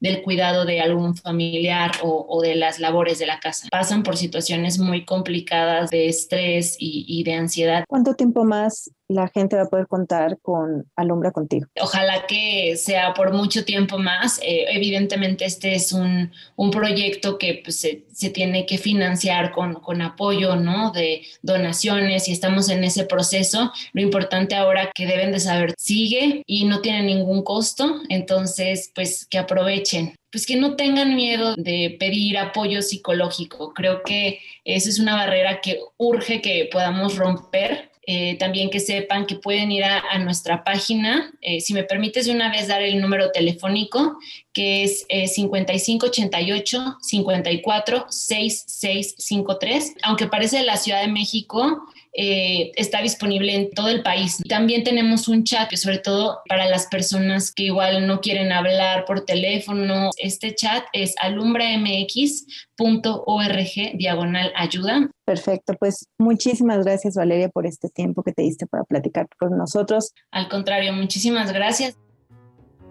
Regresamos con nuestra compañera de Yanira Morán, comentarios al Twitter arroba PrismaRU y a mi Twitter personal arroba CindyUNAM.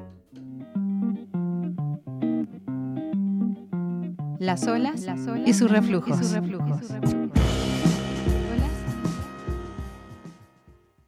Bien, pues nos vamos ahora a las breves internacionales con Ruth Salazar. Internacional RU. La Oficina Regional de la Organización Mundial de la Salud para Europa aseguró que las vacunas contra la COVID-19 aprobadas hasta la fecha son eficaces contra todas las variantes. De estas, la dominante en la región es la detectada en primer lugar en Reino Unido, pero la de la India ya se ha registrado en 26 de los 53 países que componen la región europea de la organización el mayor iceberg del mundo equivalente a casi la mitad de Puerto Rico, se separó esta semana del oeste de la Antártida, una región especialmente vulnerable al cambio climático.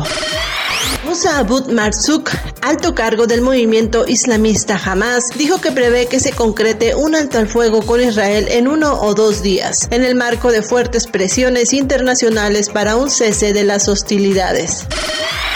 Debido a los conflictos y los desastres naturales, unos 55 millones de personas vivían como desplazados dentro de sus propios países en 2020, una cifra récord según informaron dos organizaciones no gubernamentales a pesar de las restricciones que se impusieron debido a la pandemia de COVID-19. Los conflictos, las explosiones de violencia, las tormentas y huracanes provocaron éxodos masivos.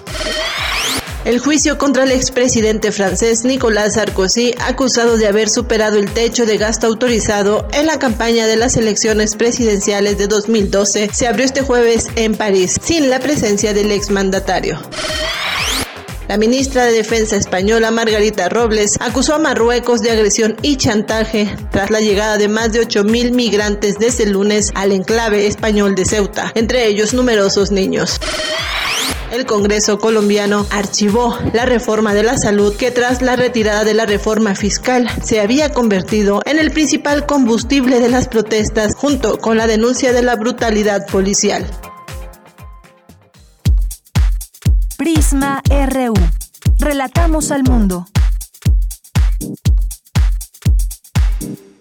Son las 2 de la tarde con 27 minutos y bueno, pues tenemos más en este en este espacio de Prisma RU de Radio UNAM y vamos ahora a platicar eh, de nueva cuenta de este conflicto entre Israel y Palestina que nos ha mantenido a la expectativa en el mundo, que los ojos del mundo, eh, entre otros lugares, pues están puestos ahí, están puestos ahí por la manera eh, cruenta en cómo se ha visto la violencia eh, contra las personas ahí en la franja de Gaza, contra los palestinos y pues un conflicto que no cesa y que pues lleva ya de larga data. Tenemos hoy al doctor eh, al doctor Moisés Garduño García, que es profesor de la Facultad de Ciencias Políticas y Sociales de la UNAM y es especialista en estudios árabes e islámicos contemporáneos. Doctor, bienvenido a este espacio. Muy buenas tardes. Buenas tardes, Deyanira. Buenas tardes a nuestra audiencia. Un placer estar en este espacio. Gracias. Gracias, doctor. Pues digamos que en qué momento podemos situarnos ahora de este conflicto, dado que ya inició hace unos días la violencia. ¿Cuál es el, llamado que se hace desde la comunidad internacional? Bueno, ha habido varias voces en torno a esto. Hemos visto ataques a medios de comunicación, hemos visto ataques a niños, a mujeres. ¿Qué es lo que, digamos, debemos seguir observando de todo esto? ¿Qué más quisiéramos que de los llamados que se hacen se pasaran a las acciones y hubiera un cese al fuego definitivo?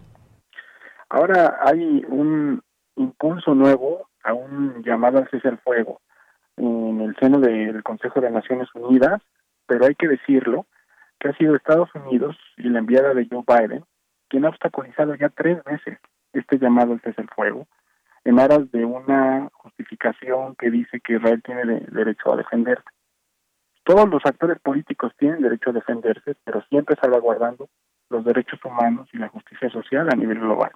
Entonces, la violencia mientras no haya un cese al fuego, la violencia se está agudizando día tras día en lo que estamos viendo en la franja de Gaza. Y el número de fallecimientos es muchísimo más grande del lado palestino, lamentablemente, y son víctimas civiles, que aproximadamente son 20 a 1 en comparación con las víctimas del lado israelí. Lo que hay que hacer ahora es hacer una especie de segunda de lo que está pasando en diferentes sectores políticos dentro y fuera del ámbito gubernamental en Estados Unidos y en todos los miembros del Consejo de Seguridad. Por ejemplo, en el Partido Demócrata hay 28 senadores que han dicho ya una crítica al posicionamiento de Biden, diciendo que esto ya no puede seguir así, que se tiene que haber ya una cuestión más contundente. También hay una iniciativa de ley en el Congreso norteamericano por parte de Ocasio Cortés para evitar la venta de armas por cerca de 706 millones de dólares de Estados Unidos a Israel.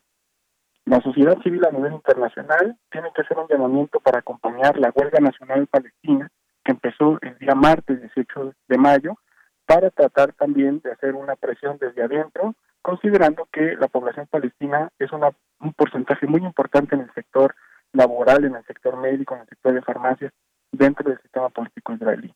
Haciendo eco de todo esto, podemos hacer desde la sociedad civil que esta tragedia se vaya terminando poco a poco.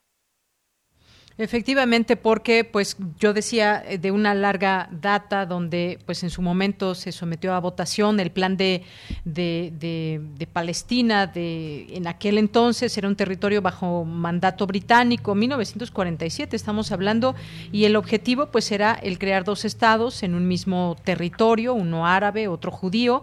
No obstante, pues ni judíos ni palestinos estuvieron de acuerdo con la eh, partición de, de los territorios y bueno, pues se da todo un conflicto que que pues ha tenido momentos, no sé si decirlo de tranquilidad como tal, pero ha habido momentos en donde no hay ese fuego, ese fuego cruzado y sin embargo ahora una vez más volvemos a tener este escenario. Y muy importante, doctor, lo que usted menciona, porque en todos estos llamados o injerencias que pueden darse por parte de otros países, pues está la postura eh, de Estados Unidos que da pie justamente a pues que Israel se sienta respaldado, por ejemplo, y también pues están otras figuras como las propias organizaciones internacionales que ya sabemos que con llamados pues no se logra nada, tienen que ser pues quizás eh, pues cuestiones mucho más fuertes encaminadas a el cese al fuego.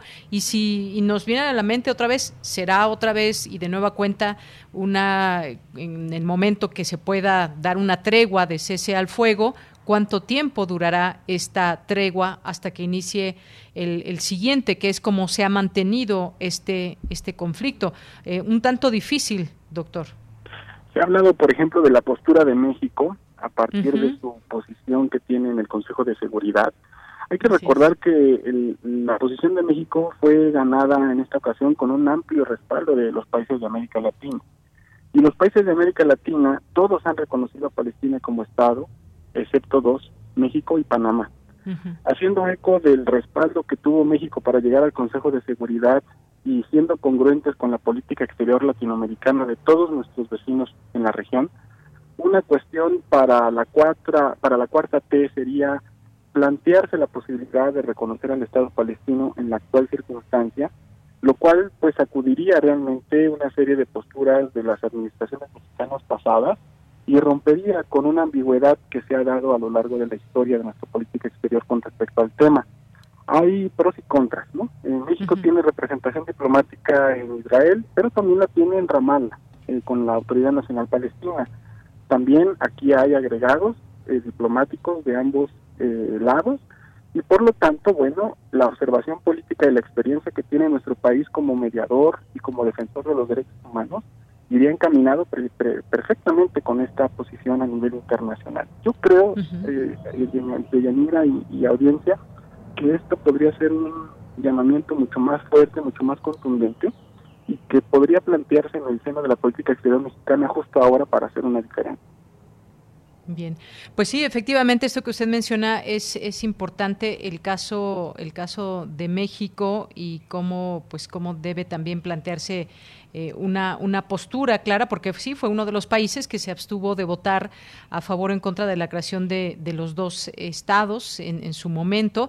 Y pues ahora lo que vimos fue la participación del doctor Juan Ramón de la Fuente, que es representante permanente de México ante las Naciones Unidas y que hizo un llamado para que Israel y Palestina diriman este conflicto de forma pacífica, dio ahí algunos eh, puntos a, a conocer, pero sí, también la parte, ya que toca a ustedes esa parte también de la diplomacia mexicana, importante fijar una, una postura y ahora pues usted lo lleva a este tema de, de la cuarta transformación, que cuál es la postura también ante un conflicto como este, un conflicto internacional. Por supuesto, en 1947, en el plan de partición que, que bien menciona, la posición de México fue una abstención muy clara con respecto a ese momento. Y luego en el año 2012, México votó a favor del reconocimiento de Palestina como Estado observador en el seno de Naciones Unidas. Después de todos estos años y de tener una política muy congruente con respecto a los derechos humanos, eh, nuestros principios de política exterior y nuestra constitución nos dan pie a hablar de, esta, de este debate, porque si no se habla se vuelve un tabú y al convertirlo en un tabú, lo que hacemos es desinformar a la sociedad, a la opinión pública, y al final repetir narrativas que ahora pululan gracias a las fake news, muchas de ellas resultan ser propaganda, ¿no? Yo creo que hay que entrar a un debate serio, eh, calibrado, pero sobre todo congruente con esa política exterior que ha caracterizado a, a nuestro país, ¿no?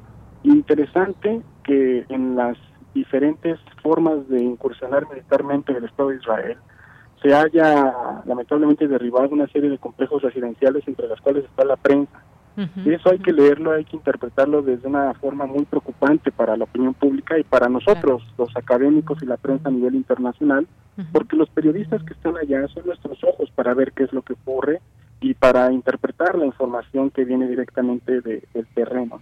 Esto es preocupante y cada vez que lamentablemente hay este tipo de fenómenos, nos da pie a levantar un poco más la voz y a ser mucho más fuertes al momento de tomar decisiones en coyunturas específicas como las que estamos viendo ahora, ¿no?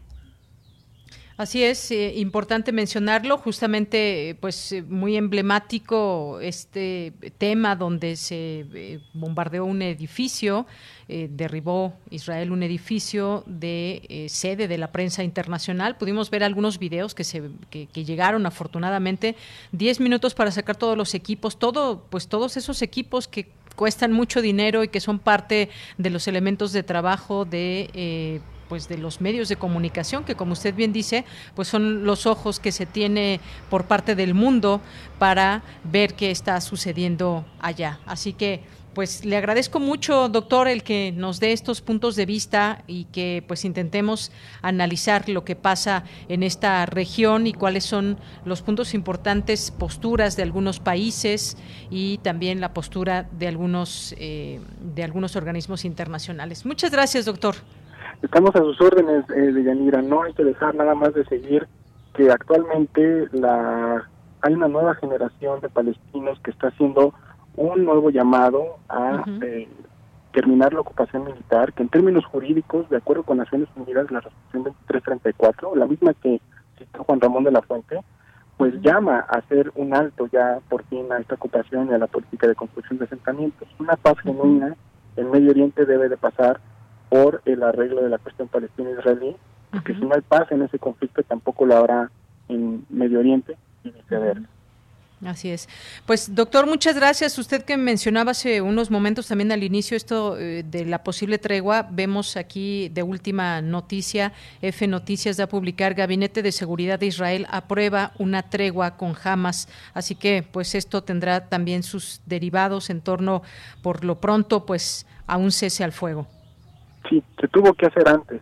Es buena noticia, pero se tuvo que hacer antes. y Hubiera evitado muchísimas pérdidas de, vidas civiles. Pero es una noticia esperanzadora al momento de escucharla, Así es. Pues muchas gracias, doctor. Gracias por estar con nosotros aquí en Prisma RU de Radio UNAM. Estamos a sus órdenes. Muchas gracias por el espacio.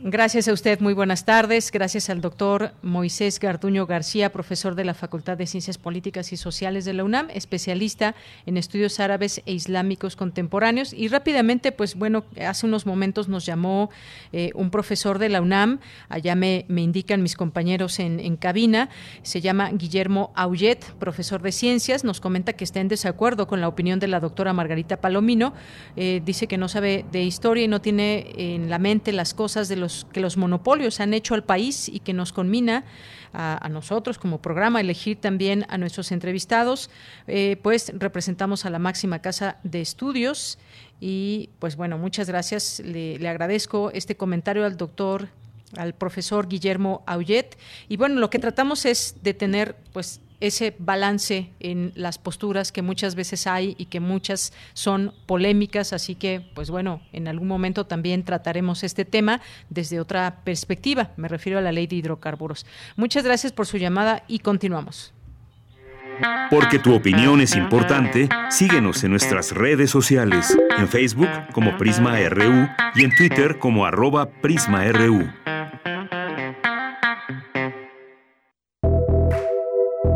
Colaboradores RU. Arte. Arte. Bueno, pues creo que hoy, hoy se equivocaron por allá en nuestra producción porque es Cinemaedro lo que nos trae ahora y que ya nos sumergimos a esta sección de cine con el maestro Carlos Narro. ¿Qué tal, Carlos? ¿Cómo estás? Muy buenas tardes. Bueno, no está mal que nos presenten como arte. Claro, es un arte el cine. En el cine siempre hay una posibilidad de conseguir las alturas del arte. ¿no? Hay grandes películas que sin duda forman parte del acervo artístico de la humanidad. Claro, el séptimo arte. Entonces, este, pues, no, no, no, no tampoco nos sentimos maltratados por esa presentación. Un saludo, por cierto, Andrés, que está por allá. Muy bien. En cabina. Pues adelante, Carlos. Fíjate que, este, sí, yo también saludo a todos los que están en cabina, a todo el equipo que hace posible esto, al auditorio, por supuesto, que por él es que trabajamos, por él es que nos esforzamos. Y, eh, bueno, pues eh, este, varias, varias cosas, ¿no? Eh, mi tema principal es Palestina, pero no quería dejar pasar también el asunto de las abejas. Eh, hoy es el Día Mundial. Hoy es el Día Mundial, pero llevamos varios años en los que las la mortandad de abejas en México se cuenta por millones por millones el año este pasado el año antepasado y si nos seguimos eh, hace nueve años eh, fue quizá cuando de pronto llamó la atención la mortandad porque fueron más de mil millones de abejas muertas en la península de Yucatán. Este sufrieron mucho las comunidades sobre todo de origen maya que eh, tienen como uno de sus principales ingresos la este el, el cultivo de la de la miel sobre todo en Campeche y a propósito de esa gran mortandad de abejas los documentalistas Adriana Otero y Robin Canul se este se apuntaron para hacer un documental, se fueron a la a la península, entrevistaron, investigaron y el resultado fue qué les pasó a las abejas. ¿Qué les pasó a las abejas? Está desde desde hoy y cuando menos toda una semana en la Cineteca Nacional y creo que vale la pena verlo y vale la pena reflexionar porque ahí nos vamos a dar cuenta de cómo eh, hay tantas variantes en las que por supuesto aparece el nombre de transnacionales como Monsanto que siempre son culpables de la destrucción del medio ambiente y demás, pero también hay muchas otras que son este de otro tipo de, de comunidades que supuestamente pensamos que son muy respetuosas del medio ambiente como los menonitas y demás entonces vale, vale la pena sumarse a la Cineteca Nacional a ver qué les pasó a las abejas. Y luego, bueno, pues ha sido dolorosísimo todos estos días estar viendo la masacre, las matazones, la, los este bombardeos. Eh, no creo que indiscriminados, sí, más bien creo que malintencionados, en el territorio de la franja de Gaza, la manera en la que ha respondido eh, Israel a un ataque de Hamas, este, evidentemente fue desproporcionada, ¿no? O sí es cierto que hubo una agresión, sí es cierto que esa agresión también era respuesta a una serie de cosas que pasan en los territorios ocupados y la respuesta israelí fue absolutamente desmedida y la respuesta internacional sin duda tardía sin duda tardía y de acuerdo con el este experto que acabas de entrevistar no el este el retraso de la administración eh, de Joe Biden tampoco es este algo que podamos justificar, ¿no? Es una verdadera complicidad. Para el cine ese conflicto es un conflicto que ha sido tratado de muy distintas maneras ¿no? y ha sido tratado desde posiciones que tratan de justificar alguna de las partes, no me voy a, a meter en eso, eh, para mí la guerra es la peor de todas las invenciones de los seres humanos para este, resolver conflictos.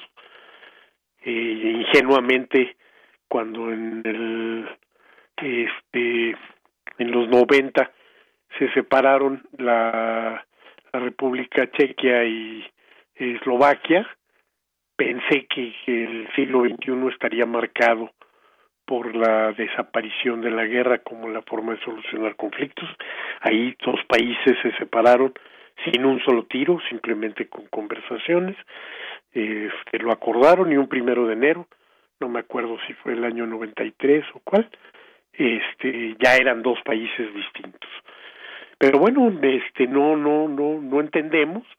La guerra ha sido terrible por por muchas muchas cosas tenemos eh, conciencia de algunas de las guerras que han devastado al este al mundo y este y bueno perdón pero el el pueblo de Israel tiene muy clara la memoria de cuando a ellos les tocó ser las este las víctimas. Entonces de pronto es completamente irracional que este que pasen esas cosas. Como es completamente irracional que en Medio Oriente eh, las tres este las tres eh, religiones este eh, monoteístas si son monoteístas pues por supuesto que tienen el mismo Dios llámese Alá llámese Yahvé llámese Jehová sea el Dios de los cristianos sea el Dios de, este de Mahoma sea el Dios de Abraham es exactamente el, mismo Dios. Y entonces no hay una verdadera justificación racional para la manera en la que resuelven los los este los conflictos. Y el pretexto religioso es el peor de todos en este caso el, el, cine ha sido muy importante el este el conflicto de Gaza el conflicto árabe israelí en general y tenemos este grandes películas que lo han tratado desde distintas perspectivas tenemos por ejemplo una una perspectiva que sería la de abordar el problema del terrorismo o el asunto del terrorismo en el que yo creo que hay algunas grandiosas películas que por supuesto a sus eh, autores les han costado este eh, enfrentar con dureza los fundamentalismos.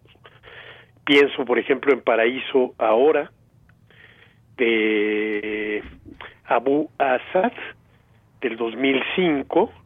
Él también hizo después una película Omar, que también vale la pena ubicar dentro de ese mismo conflicto.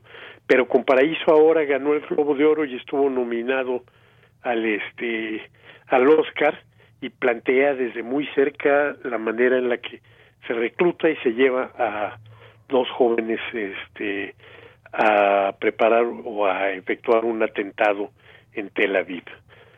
Eh, está también, por supuesto, la, la, película de Spielberg que trata sobre la, la Olimpiada, el atentado en la Olimpiada, Múnich, una película que le costó enfrentar las críticas de sus este eh, correligionarios porque consideraban que trataba como como seres humanos a quienes no debía tratar así. O 21 horas en Múnich que trata sobre el mismo sobre el mismo asunto o la película de Costa Cabras Hanaka. Entonces bueno pues son algunas de las de las grandes películas. Otro de los grandes temas yo creo ha sido la vida dentro de estos territorios ocupados.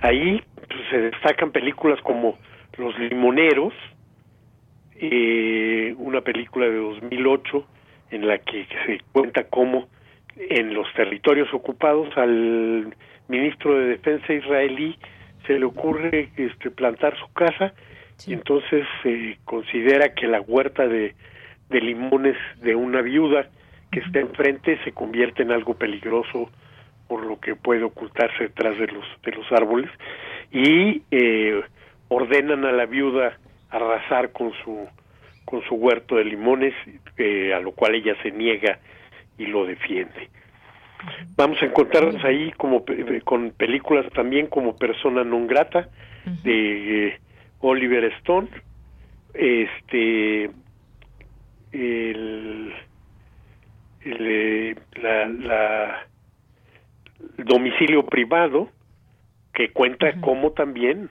en algún momento los este los soldados en la zona ocupada deciden que la casa de un profesor les este les viene perfecta como para poner ahí un cuartel y entonces van y se plantan ahí. Oye, Carlos, se nos acaba el tiempo. Se nos acaba el tiempo. Bueno, hay otras, hay otras formas de aproximación.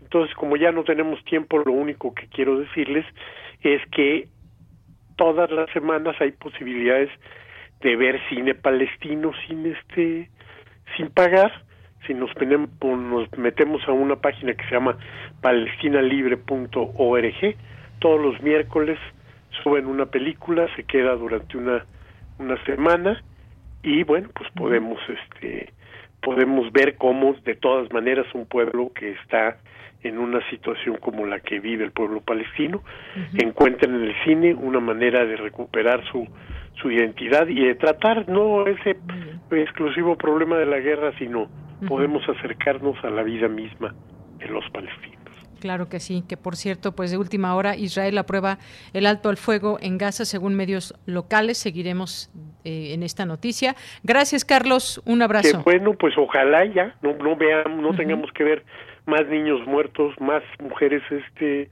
muertas, más civiles que no tenían absolutamente nada que ver, más destrucción.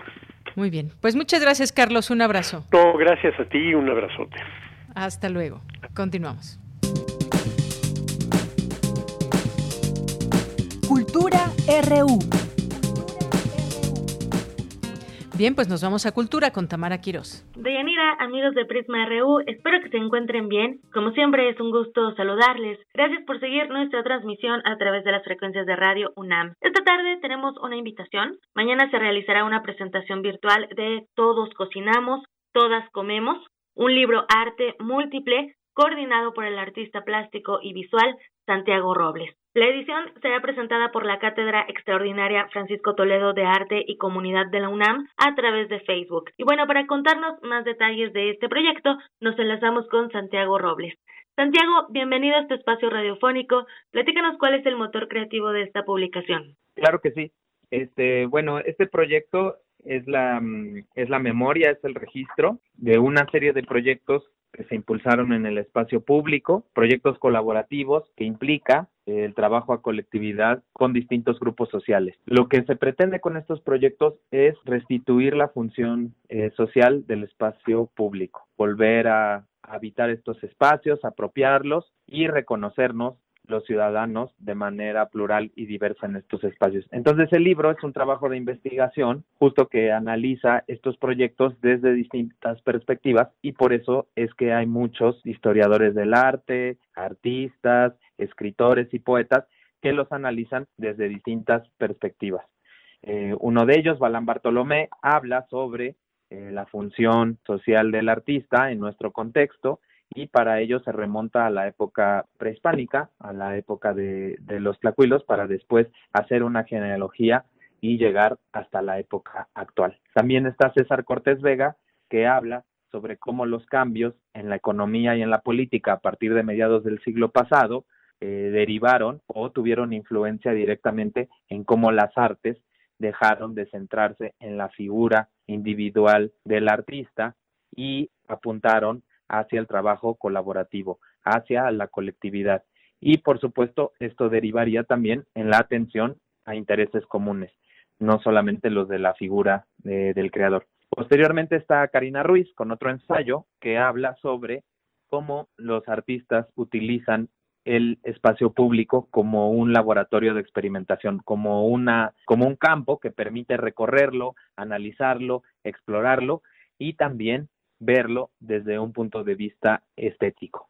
Entonces ella habla sobre cómo está configurado el espacio público aquí en la Ciudad de México, cuáles son los distintos actores eh, que se involucran en este medio y propone que estos proyectos que están siendo analizados finalmente proyectan una imagen distinta de ciudad, no ya la de la generación de más espacios privados, como por ejemplo para la creación de centros comerciales o de grandes consorcios eh, o de grandes viviendas que aíslan, que nos aíslan unos a otros como sociedad, sino más bien este espacio en el que todos y todas podamos encontrarnos e identificarnos. Y finalmente está Miguel Torres, poeta, que en su ensayo habla sobre el sentido de comunalidad, que es un término que recoge de la antropología de un antropólogo Mije, eh, Heriberto Flores, y que habla sobre cómo el arte puede servir también como eh, un don eh, o un beneficio para la comunidad, cómo las decisiones pueden ser tomadas de forma colectiva y cómo las prácticas artísticas pueden ayudar a desdibujar el hermetismo que en muchas ocasiones separa el arte contemporáneo del público. Entonces, es un libro, digamos, que aborda todas estas problemáticas y ahora que estamos, digamos, quizás en una fase ya un poco más avanzada de pandemia, quizás viendo eh, de vuelta la vida pública, pues estos temas cobran principal interés. Sin duda. Santiago, este proyecto conjunto multidisciplinario que se genera de las relaciones horizontales entre las personas que colaboran en las acciones públicas, en el arte, en ámbitos multifacéticos, eh, con esta premisa de trabajo en equipo y que se presenta a través de la cátedra. ¿Cómo surgió esta participación colaborativa con esta instancia universitaria? Ah, muy bien, pues claro, lo que sucede es que precisamente el espíritu del maestro Toledo y su trabajo siempre tuvo que ver no solamente con, con la producción eh, artística en un sentido más tradicional como de pintura o de dibujo, sino precisamente eh, el vínculo de la sociedad con el arte a través de la educación. Y esto es a lo que apuntalan los proyectos eh, que se reúnen en este libro, no ya a concebir el espacio público, por ejemplo, como un no lugar que no nos involucra, sino más bien mm, generar una serie de análisis que nos permitan avanzar en dirección opuesta a la deshumanización, fragmentación e individualización que son tan características de nuestra época y que son cuestiones eh, de la sociedad contemporánea contra las que el maestro Francisco Toledo luchó y que todos sus espacios culturales y todas las posibilidades, digamos, en términos de, de, educación que brindó en Oaxaca, de alguna manera se ven reflejados en estos proyectos también. Por lo tanto, agradecemos mucho la, la invitación de la cátedra Vamos a presentar el libro este viernes a las 16 horas a través del Facebook de dicha cátedra que pertenece orgullosamente a la UNAM. Y para la gente que nos escucha y que le interese eh, tener este libro, porque además el diseño también nos llama, eh, no solamente a, a, conocer las investigaciones, las crónicas, los ensayos, también todo lo que tienen de dibujos, fotografías y todo lo que abarca en el aspecto gráfico, por quién está editado y dónde lo podemos conseguir. Muchas gracias. Pues sí, este, los invitamos a, a, conocer el libro Todos cocinamos, todas comemos, proyectos de arte colaborativo en el espacio público de la Ciudad de México, una edición de Santiago Robles que cuenta con la colaboración de Karina Ruiz, Balán Bartolomé, Alejandra Guerrero, César Cortés, Miguel Torres, Cristian Gómez y muchas personas más, muchos creadores culturales. Se puede encontrar ya en librerías, en museos y en centros culturales de todo el país. Perfecto. Santiago, pues muchísimas gracias por el tiempo, por tomar la llamada. Deseamos que tengan una presentación exitosa. Ojalá los tiempos mejoren. Ya, como bien lo mencionas, la pandemia ya está acomodándonos de cierta forma, ¿no? Entonces, ojalá sí. podamos tener una presentación presencial. Claro que sí. Muchísimas gracias y gracias a la UNAM por este espacio para la difusión. Las esperamos a todas y a todos. Muchísimas gracias, Santiago. Muy buena tarde. Gracias. Él fue Santiago Robles, artista plástico, visual y coordinador de Todos Cocinamos, Todas Comemos. Recuerden que la cita es mañana viernes a través del Facebook de la Cátedra Extraordinaria Francisco Toledo de Arte y Comunidad de la UNAM. Hasta aquí la información de hoy. Les deseo que tengan una excelente tarde, un muy buen fin de semana. Yo regreso a estas frecuencias el próximo lunes. Hasta entonces. Y ya con esto nos despedimos. Muchas gracias a nuestros radioescuchas. Aquí atentos y pendientes nos llegó una foto de un panal de abejas ahí en, en, la unidad de Independencia, en donde está la parroquia. Y bueno, pues nos pedían aquí teléfonos, ya se los dimos a conocer para que se pueda eh, cuidar de este panal de abejas. Muchas gracias, muchas gracias por eh, su presencia. Nos escuchamos mañana en punto de la una. A nombre de todo el equipo, soy de Yanira Morán. Buenas tardes y buen provecho.